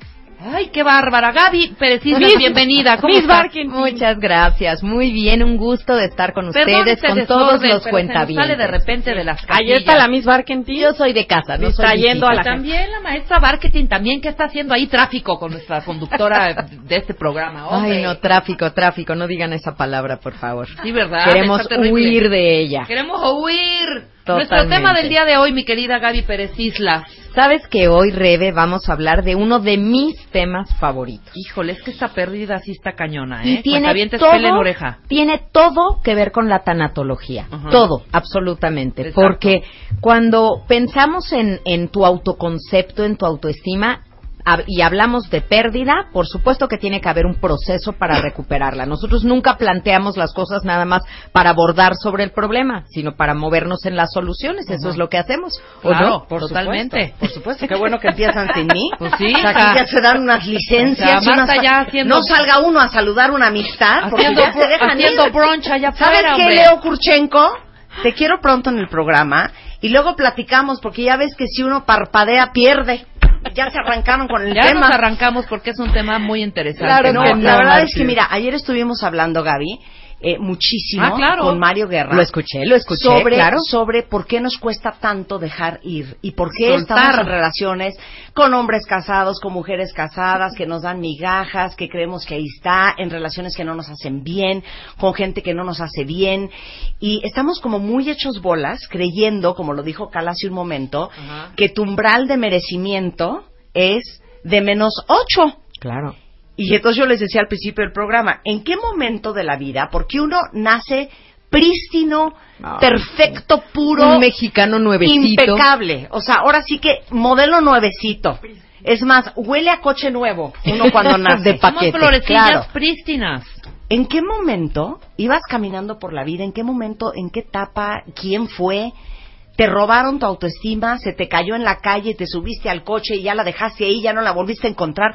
¿En qué momento pierde uno la confianza en uno mismo? Híjole, Marta, es que es tan frágil esa confianza a veces que la puedes perder en cualquier momento de la vida. Pero las buenas noticias es que también se puede recuperar, porque inclusive en la vejez yo he visto que recuperan su autoestima. Hay personas mayores que me dicen, por primera vez en mi vida estoy diciendo lo que quiero, estoy pidiendo las cosas de manera asertiva y estoy siendo escuchado, aunque tengan 80 años.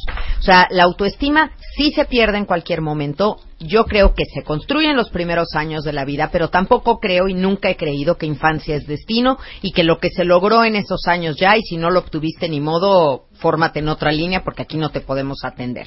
Sino todo el trabajo de desarrollo humano, ¿en qué se basaría? Si no tienes una buena autoestima o no la obtuviste de niño, entonces ya de adulto, ¿qué haces? Hay todo Claro. por hacer. Claro, ahora, podemos hacer una bonita lista. Ajá. Una persona que tiene confianza en sí misma sabe que, dos puntos, y ahora sí hagamos la lista. A ver, empieza. Ok. Órale. Una persona que tiene confianza en sí misma sabe que va a poder. Sabe que lo mejor está por venir.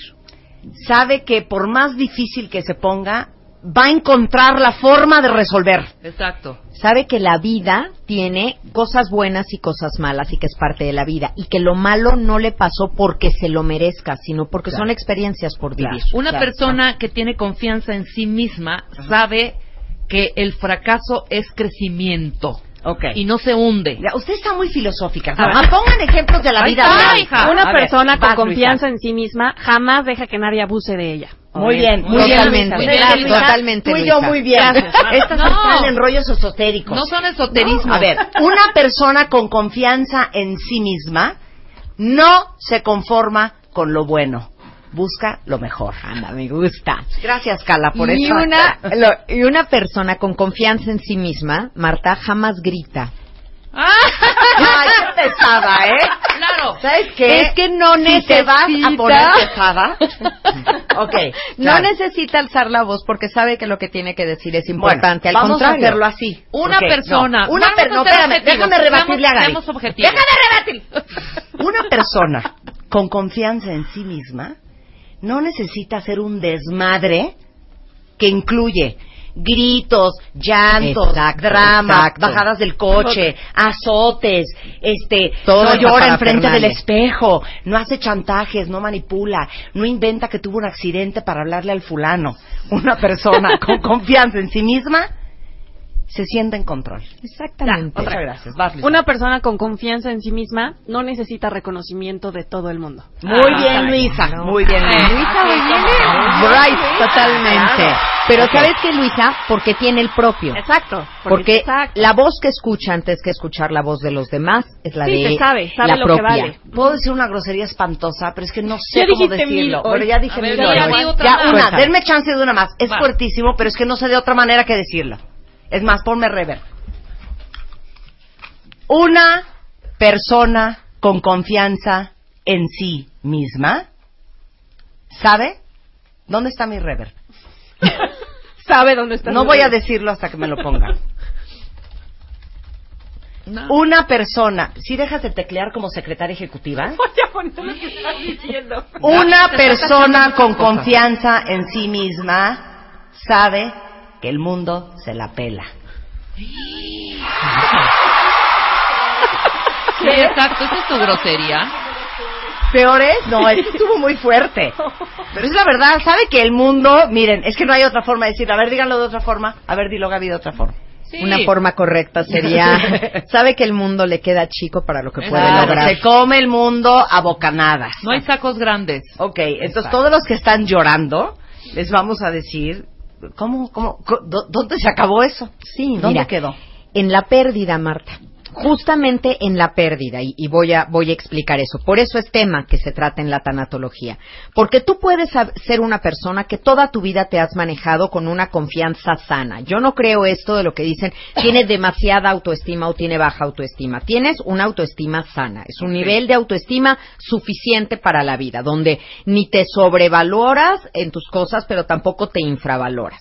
Pero aún esta persona que se ha ido manejando correctamente con decisiones y elecciones adecuadas va a tener pérdidas. ¿A qué me refiero? La pérdida de un empleo, la pérdida de la salud, la muerte de un ser querido o una enfermedad. Y estas cosas, estos grandes temas que son eh, propios de la tanatología, tambalean la autoestima de cualquiera De acuerdo. Es que tampoco el tener autoestima significa que estás por encima de todas las cosas y nada te puede afectar. Sí, que eres un prepotente. No, no, y además eres mortal y eres humano. claro. Y hay cosas muy fuertes, repito, como el desempleo, como la enfermedad, como la muerte de un ser querido o tu propia enfermedad, la posibilidad de tu propia muerte que te tambalea todo. Pero siempre sabes, ya en, en la hora más oscura, ahora sí como dicen los gringos, en the final hour, sabes que por ahí tienes las herramientas o las vas a encontrar para resolver lo que sea que se presente. Claro, Marta, claro. Sabes, sí las tienes, no las encuentras fuera, pero en el momento que tú estás viendo todo negro, dejas, pierdes la perspectiva de esta cajita de herramientas emocionales que tú traes. Al- hay quien usa su cajita constantemente, entonces tiene muy bien inventariado qué trae en la cajita de herramientas emocionales. Hay quien hace mucho que no la necesitaba y no la usa y no se acuerda que en diferentes momentos de la vida ahí ha encontrado lo que necesitaba. Entonces, algo que nos sirve mucho cuando nos estamos tambaleando es recordar qué otras situaciones difíciles, tal vez no como la actual, pero qué otras situaciones difíciles he enfrentado y cómo pude salir de eso. Claro. Si logré salir de esto, voy a salir de esto. De. Ese es el discurso Y ese que te tienes que es repetir. buenísimo y fíjate que yo lo aplico muchísimas veces, ¿eh? A ver, ¿Cómo a es? ver. Y en esos momentos en donde estuve del nabo, hija, salí, ¿sabes? Ahorita con esto, pero me carcajeo, por supuesto que sí. Y yo siento que tiene que ver mucho con los miedos. Todos tenemos miedos. Nadie puede decir que una, una No, persona claro que tenga que no. confianza en sí misma es cero miedosa. No. no. Pero somos estas personas, os- porque incluyo a muchas, que inclusive cuando te estás muriendo de, de miedo, estás arriba de la de montaña rusa, ¿sabes? Claro, Estás claro. arriba del carrito. Es que valiente no es el que no tiene miedo, es Claro. el que lo vence. Exacto, totalmente. Ese es el que no se deja dominar por el miedo, sino el que toma el volante a pesar de sentirlo. Y a veces el miedo es ese drive, es ese motor que te impulsa. Claro. Está bien sentir miedo, eso es humano, pero que no te controle a ti. Ahora, hay una muy buena Yo noticia una, al final de una. este camino del miedo. Rápido, porque tú has hablado mucho, nada más dejar esto. Si tú empezaste el programa sola. ¿Sabes qué? En ese momento en donde estás arriba de la montaña rusa, en ese carrito, y estás a punto de bajar a X kilómetros por hora y te estás muriendo de miedo. Cuando lo vences y lo bajas, el precio de esa libertad, hija. Ay, no, se siente lo Es máximo. sublime. Sí, estoy de Por eso acuerdo. hay que soltar. Claro. Estoy de acuerdo. ¿Puedo decir mi Ahora aportación? Todo, ¿Sí me Martius, permites, estás en tu programa. Adelante, adelante. Una persona que tiene autoconfianza sabe que ahorita no sabe, pero tiene la certeza que lo va a aprender. Ay, esa me gusta muchísimo. Fíjate, quita esa cara, Luz. Luz con una depresión, Sí, con cara de- viéndonos, hija. ¿Qué nos- Pon atención ¿qué al tema, Luz. Te puede coadyuvar. Podemos ver un poquito hablando de palabras, la etimología, o sea, de qué, qué significa la palabra confianza, porque la palabra confianza es una esperanza firme que se tiene en alguien o algo, y también es una hipótesis de la conducta del otro o mía, de Con- mí mismo. Con fe. Ajá. Con Cuando tú pones, fíjate, cuando tú vas a rentar un departamento y te piden, ¿sabes qué? Tienes que dejar una fianza. ¿Qué es dejar una fianza? Tienes que dejar algo que avale que vas a hacer el pago. O sea, estoy dejando algo de valor. Sí, claro. Cuando tú tienes confianza en ti mismo, estás apostando por ti. Estás poniendo tu, uno de tus bienes más preciados, que es el confiar, y lo estás poniendo. Si tú te concentras en todo lo que puede salir mal, en algo que te propongas, nunca lo haces, Rebe. Si dices, ¿sabes qué? Voy a poner un negocio. Ay, no, pero ¿qué tal que me asaltan? Ay, no, pero ¿y si no tengo No, éxito? bueno, adiós, jamás, ¿Qué- ¿eh?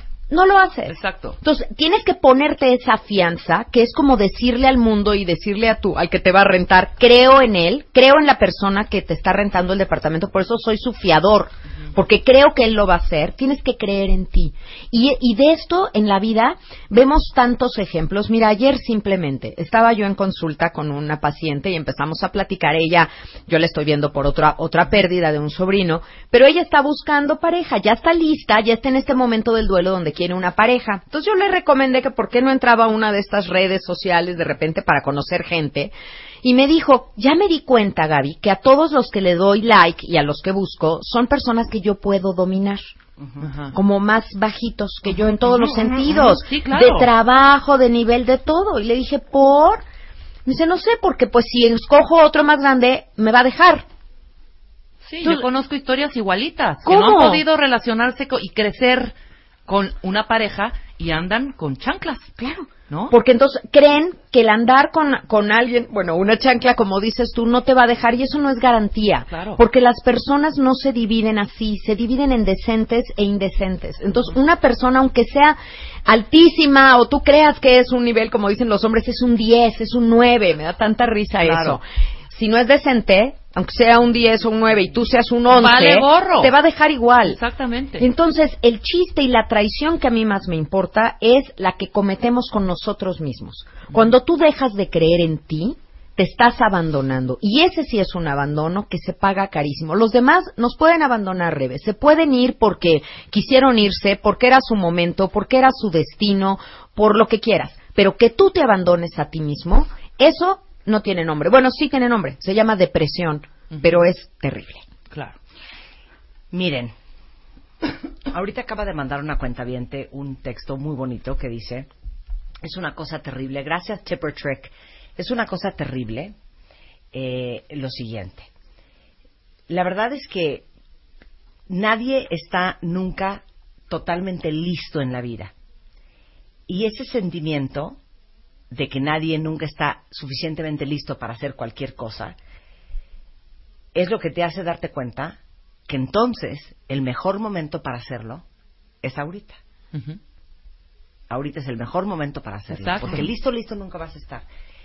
Y yo me acuerdo en, en momentos como muy difíciles de mi vida que yo decía, o sea, es que Dios mío, se los juro que así lo decía, Dios mío, ilumíname. O sea, dame por favor el banderazo para que pueda tomar esta decisión, que en ese momento era muy fuerte para mí tomar. Y se los juro que todos los días me despertaba pensando que nunca iba a estar lista y que nunca me iba a llegar la energía, el motor, como la fortaleza para tomarla. Y yo siento, y no sé si ustedes lo han notado o lo han observado, que cuando uno se está haciendo el loco, o cuando uno dice que no tiene la fuerza, ni las ganas, ni el empuje para hacer lo que uno sabe que tiene que hacer, la vida te hace hacerlo a fuerza. Así es, te dé el Y a- empujoncito. Y a veces no es bonito. No son empujoncitos bonitos, son unas santas patadas y unos aventones infernales. Y de veras, se los digo, muchas veces cuando uno no tiene confianza en uno mismo, está esperando a estar listo. ¿Y cuándo será ¿y eso? ¿Cuándo? Es hoy, claro. Ahí está el texto de la cuenta viente. Y como dice aquí otro meme que mandaron los cuentavientes, que ustedes aportan muchísimo a este programa, mandó uno que dice Lupita Briones. Hazlo. Si te da miedo, hazlo con miedo. Pero hazlo. Pero hazlo. Es lo que decimos. Claro. Arriba del Es que carrito de la miedo. montaña rusa, Está bien. pero arriba. Está bien que te dé miedo. Hazlo con miedo. Claro. Y sabes qué, si no lo haces, te vas a arrepentir. Y esa sensación es horrible. Yo me acuerdo una vez que fuimos a uno de estos, este, como cenotes, hermoso, y entonces yo no- tenías que subir unas escaleras muy altas y de ahí todo el mundo subía y se echaba. Yo veía a los niñitos que subían, ¡ting! se echaban, Se echaban. ¡ting! ¡ting! el que sigue, ¿no? Pues ahí vamos arriba, voy con mis hijos, todos se echan, mi marido se echa, y a la hora que me voy a echar yo, me quedé en la orillita de no puedo. No puedo, como que empecé a ver abajo, empezó mi cerebro a funcionar todo lo que podía salir mal y si no le atinaba yo al agua, en fin. Y no podía y no podía, pero al mismo tiempo tenía esa sensación de sí lo quiero hacer. Sí lo quiero hacer, como dice Marta, sé que lo quiero hacer, que lo tengo que hacer. que tus que hijos lo hayan hecho y tú no. y niñitos más pequeños que mis Claro, hijos claro. llegaban y se echaban. Claro. Hasta que al final lo que hice, por favor, le dije, a ver, volvió a subir Mario y me dice, ¿sí te quieres echar? Sí. ¿Necesitas mi mano? Sí. Entonces, me agarré de su mano y me eché. En ese momento estaba él y me pude echar de la mano de él, dando de gritos, ¿eh? Grité en el aire y todo lo que tú quieras. Pero lo hice. Esa sensación de la que tú hablabas, Rebe, cuando caes al agua y cuando dices, lo hice, no se Eres compara libre. a nada. Eres libre de tus propios miedos. ¿Y sabes de qué también debemos liberarnos antes de que mandes a corte rápido, Marta? Ahorita que hablamos del miedo, porque el miedo es ese lastre que venimos arrastrando desde atrás y atrás, atrás. No hemos colgado el ponte el suéter porque te va a dar, neta, porque te va a dar gripa.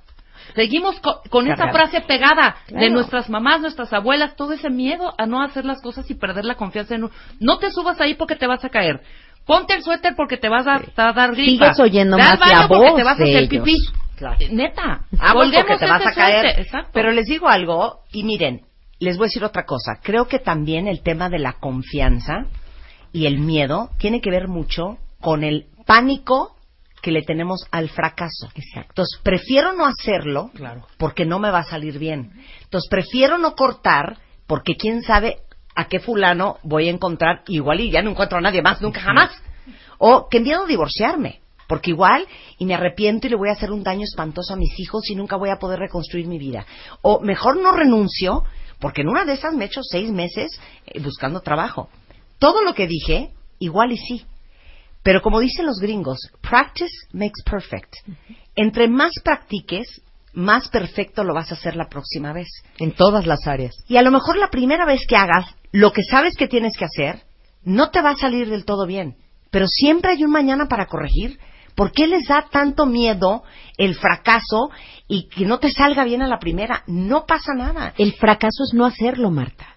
Imagínense Steve Jobs, que creó la marca más poderosa del mundo que es Apple. ¿Saben cuántas veces fracasó? Lo corrieron de Sí, su de propia compañía. exacto. Le dijeron, lárgate, Exacto. eres un horror. Y fracasó 40 veces. Y nunca se dio por vencido. Y cada vez lo hizo mejor. Y por eso todos hoy tenemos iPhones y iPads y iPods. Porque no se quedó en el- lo que podía salir mal y confió en él, en su capacidad de reinventarse, de resurgir como ave fénix de las cenizas cuando algo te pasa, Claro. cuando tienes una pérdida severa y decir, sí voy a poder y voy a salir adelante. Claro. Ahora, algo, hay fundamentalmente algo que entender. No es tu culpa lo que te pasó.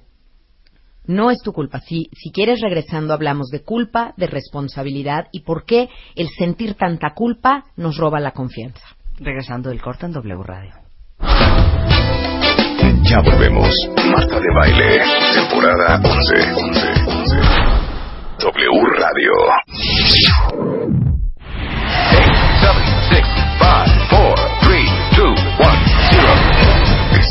Regreso. Temporada 11 con Marta de Baile. Continuamos. 12.34 de la mañana en W Radio y aquí estamos, Kleenex en mano, hablando de en qué momento de la vida perdimos la confianza en nosotros mismos. Estamos hablando con Gaby Pérez Islas, que es tanatóloga. Por si no saben, los tanatólogos son especialistas en pérdidas. No importa si es una persona, no importa si es un perro y no importa si es el trabajo o tu confianza en ti misma. Si hay o no cadáver. Ahora, hay, un, hay una gran dosis de, de culpa cuando uno siente autoconfianza. Y no es lo mismo culpa que responsabilidad, que era lo que prometiste explicarnos después del corte. Claro. Es que culpa es que yo quiera que algo pase y haga algo concreto para que pase. Entonces, si yo quiero que me despidan de mi trabajo y yo a propósito llego tarde o hago un error y me despiden de mi trabajo, es mi culpa.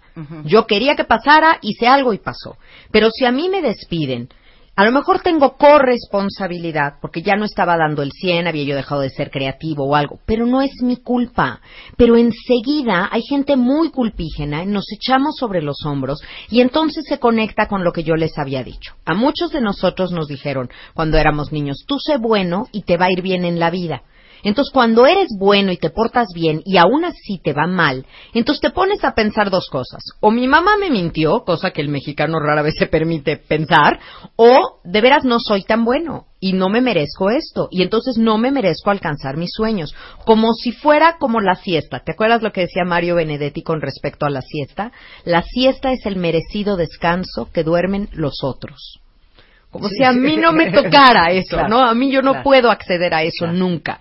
Bueno, pues así pareciera que la felicidad algunos conciben que es para otros. Mira, aquí acaba de mandar Fabiola Livier, gracias Fabi, un, un, eh, es una imagen de un niño y pone, cuando un niño se cae 50 veces porque está aprendiendo a caminar, se raspa las rodillas, los codos, llora, se lastima, nunca se dice a sí mismo, mmm, yo creo que mejor no voy a caminar, yo creo que esto no es para mí. Nada, pues sigue y sigue y sigue hasta que lo logra hacer. Lo perfecciona. Igualmente ustedes, como que, no, es que te juro que ya traté de terminar esta relación, pero te juro que no puedo.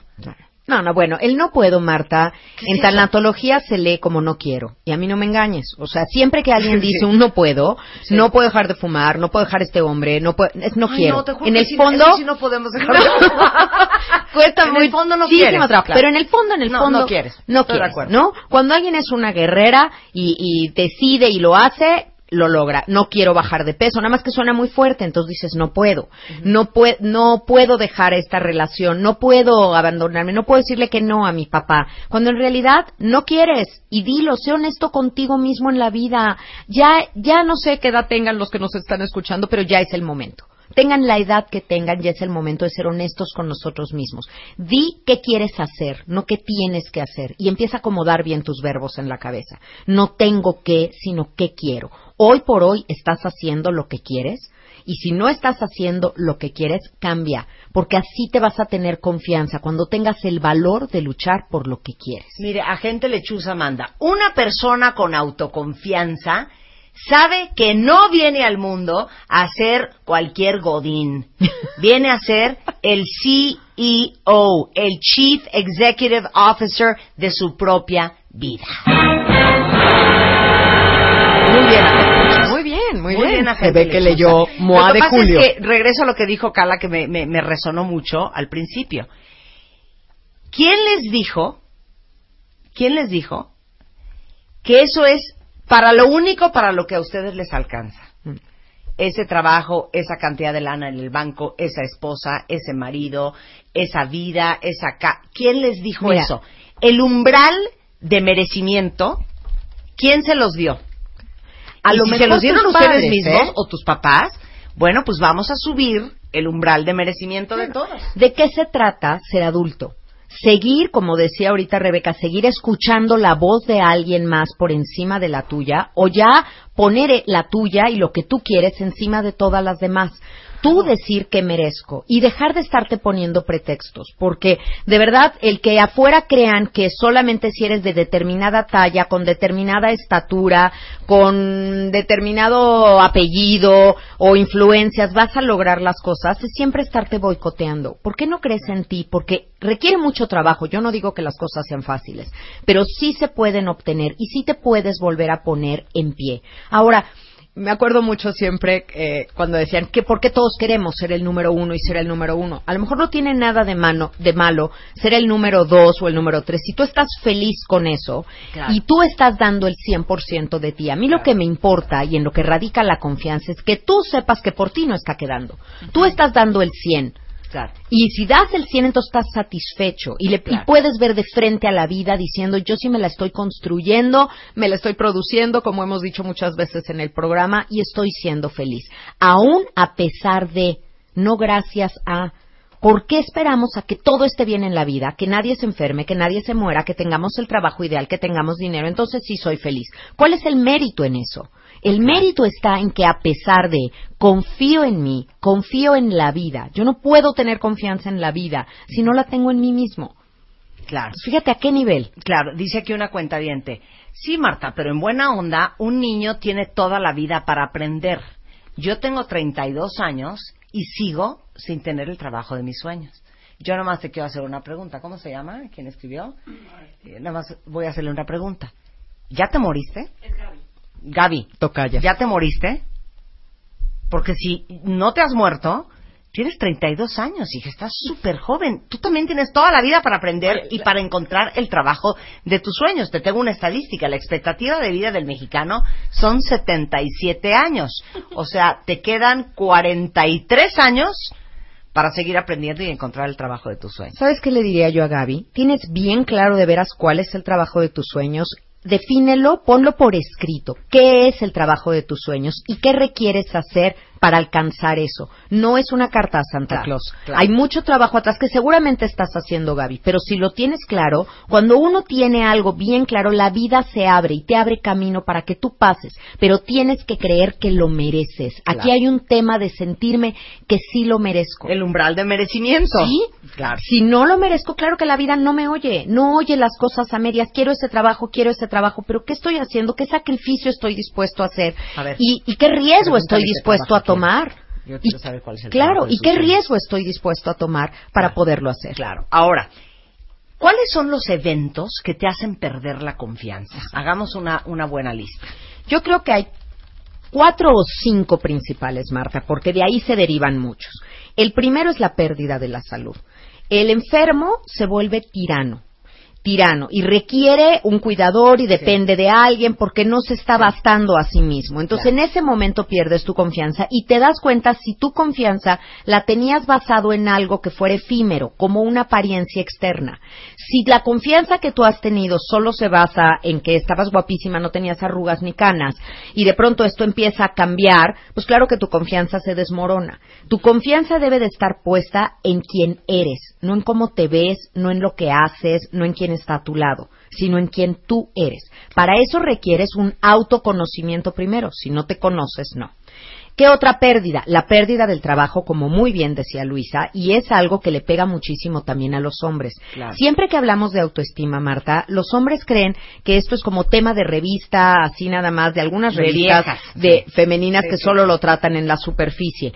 No, la pérdida del trabajo es algo que los tambalea como proveedores, como quién soy. El hombre tiende mucho a identificarse como de qué está trabajando y quién está haciendo en ese momento. Si eso no exitoso, depende del trabajo y el cheque que está recibiendo cada, cada mes, ¿no?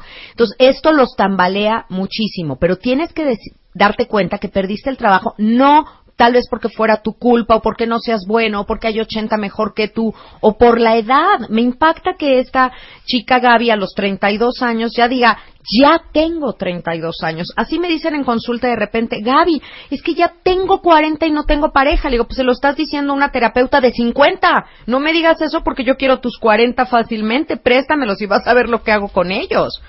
Entonces, el, el trabajo, claro que es muy amenazante, especialmente si eres mayor, pero el trabajo, todas las crisis tienen dos conceptos, peligro u oportunidad.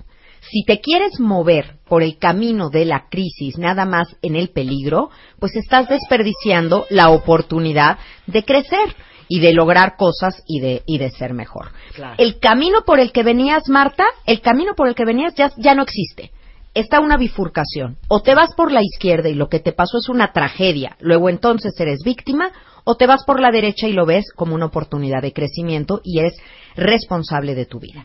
Otra pérdida muy importante, la muerte de un ser querido, lo que decíamos. Sentimos que con la persona que se fue se llevó nuestra confianza, se llevó nuestra capacidad de amar, se llevó nuestra alegría, se llevó mis risas. No, perdónenme, les prometo que yo veo y acompaño a la gente en el último momento de su vida y no se llevan nada. Nada de ustedes se llevan más que lo, la- lo que compartieron y el amor. Que el amor es lo único que logra brincar esa frontera entre lo Claro. terrestre y lo celeste. Lo demás lo traes puesto, úsenlo. Claro, ahorita escribió un Twitter, eh, una cuenta que regañé en Twitter porque me puso. Fíjate que un día me desperté y mi novio ya se había ido y se llevó con él mis sueños. Entonces le puse en Twitter, pues que los traía puestos él o ¿Los dejaste o- en el o buró? él los pensó o, o, o, o, o- o- o los sacó de tu cartera y se los llevó. Los sueños los traes puestos. Exacto, Marta, exacto. Y ellos no te abandonan a ti, tú los abandonas a ellos. Cuando, O sea, tus sueños. Claro, ¿te acuerdas de la película del encuentro conmigo mismo? Esta maravillosa película de Bruce Willis donde él Sí, se ve de niño. Y dice, ¿dónde quedó? O sea, tengo 40 años, no tengo esposa, no tengo perro. O sea, ¿qué pasó con todos mis sueños? ¿Qué hice con eso? Nosotros los dejamos en el camino. Y, y les digo una cosa, porque lo hemos hablado mucho, y se los juro que lo repito tanto, porque siento que ahí es donde muchos se atoran. Que no es el dolor, en realidad no es el dolor de, ay, ay, es que ya, es que amo a David, o ay, es que ya, no puedo vivir sin Rebeca, la amo, me muero por ella. Es que el pensar en tronar a David o divorciarte de Rebeca, en realidad es romper la foto de Sí, la todo lo que de- esa persona representaba para ti. Porque entonces no es David, da igual si es David, Jorge, Juan, Pedro o, o- o- o- o Ricardo. Exacto. Es que él se está llevando en tu mente la posibilidad, la esperanza, la ilusión y el sueño que tú tenías de lo que ibas a hacer con tu vida, en tu vida, con esa persona. La que tú eres junto a esa Claro, persona pero eso no se significa pierde. que se va la fulano, o se va el fulano, o pierdes el trabajo, que no puedas volver a construir con alguien más en otro lugar, en otra chamba, lo que sea que tú querías hacer. Claro. Si cuando yo me divorcié, eso era lo que a mí me dolía, romper la foto de, es que yo pensé que me iba a casar, iba a ser feliz, iba a tener hijitos, casa, perros, este, y picket fence. Pero eso no significa que 11 años después, ¿eh? No fue a los dos años, no fue a los seis meses. 11 años después, volví a reconstruir mi vida mucho mejor de la que lo soñé hace 15 años. Claro, claro. Pero ¿por qué creen que no van a poder nunca más? Mira- y que nunca va a volver a suceder, y que nunca van a volver a encontrar, y que no, nunca van a poder lograr.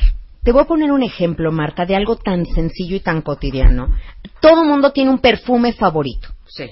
Y ahí lo tienen, pero casi no lo usan porque se acaba. Y cuando Entonces, ¿qué no tienes confianza en ti mismo que cuando se acabe ese perfume vas a tener el dinero para poder comprarte otro?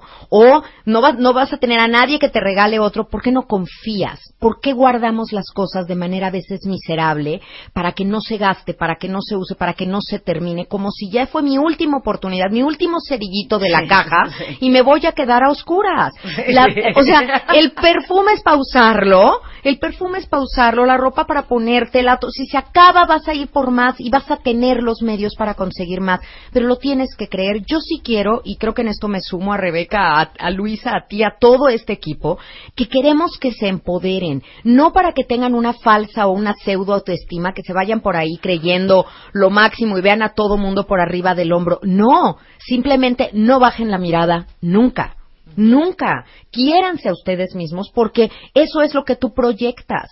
No hay manera que si tú no te quieres encuentres quien te quiere y quien te dé lo que tú no te das. Y esta es tu vida, tienes el protagónico. Ok, y, y les digo una, un, un muy buen tip que les podemos dar ahorita.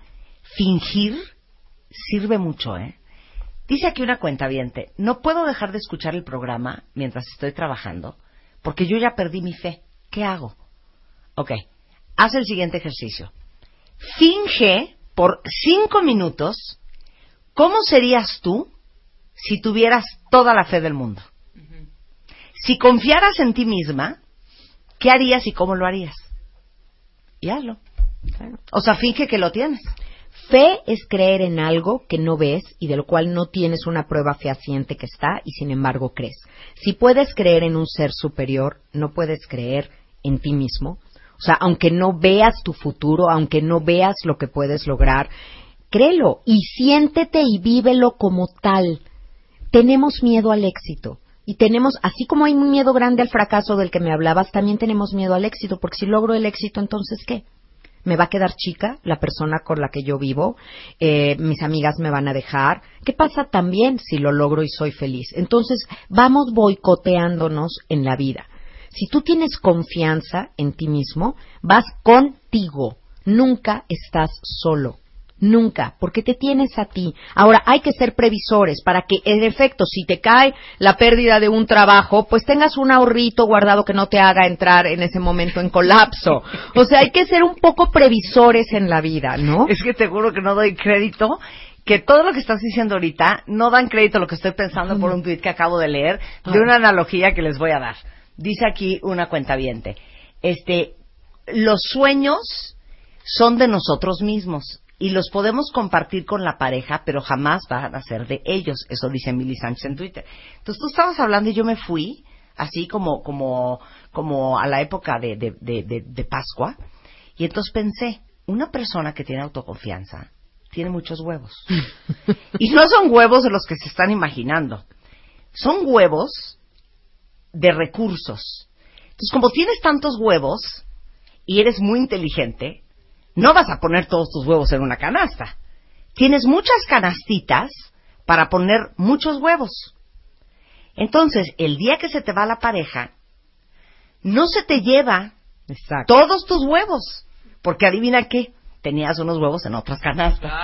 De veras esa analogía es tan real porque siempre les he dicho, si su, su pareja hoy en la tarde que lleguen a su casa o en la noche les dice, ¿saben qué? ¿Sabes qué? Ya lo estuve pensando y ya no quiero estar en esta relación, empaca sus maletas y se va, ¿se les lleva su vida o no se les lleva su vida?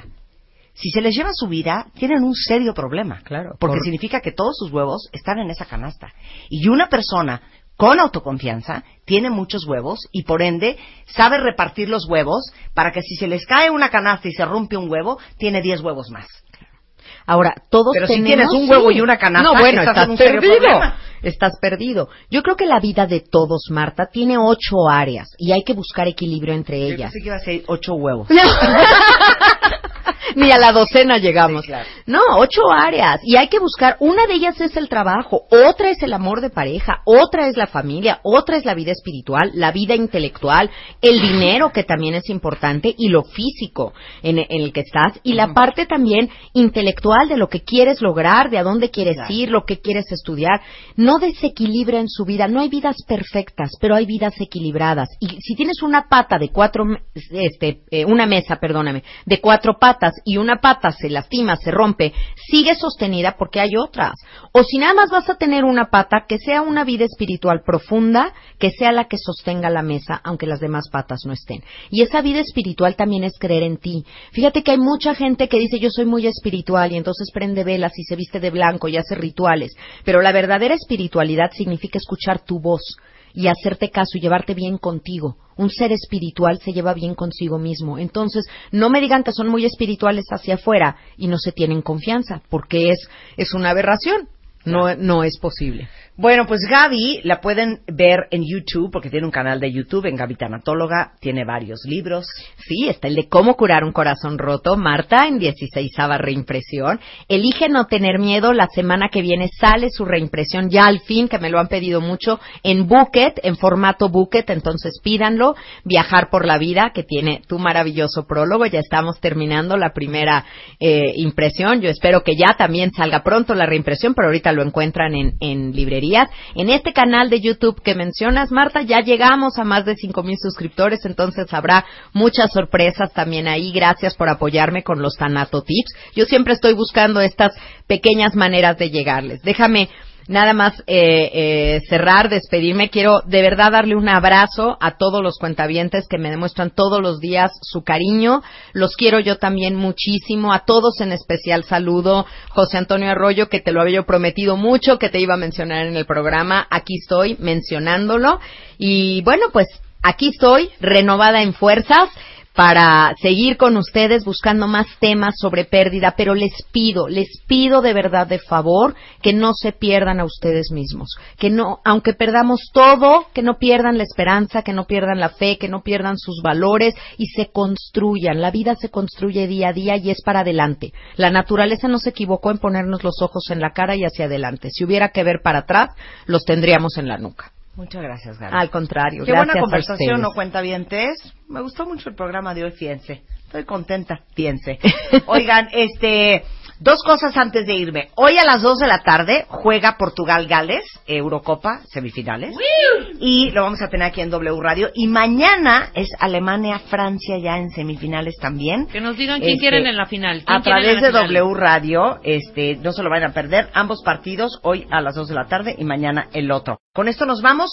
Estamos de regreso mañana en punto a las 10 de la mañana. Pásenla bien y adiós. Adiós.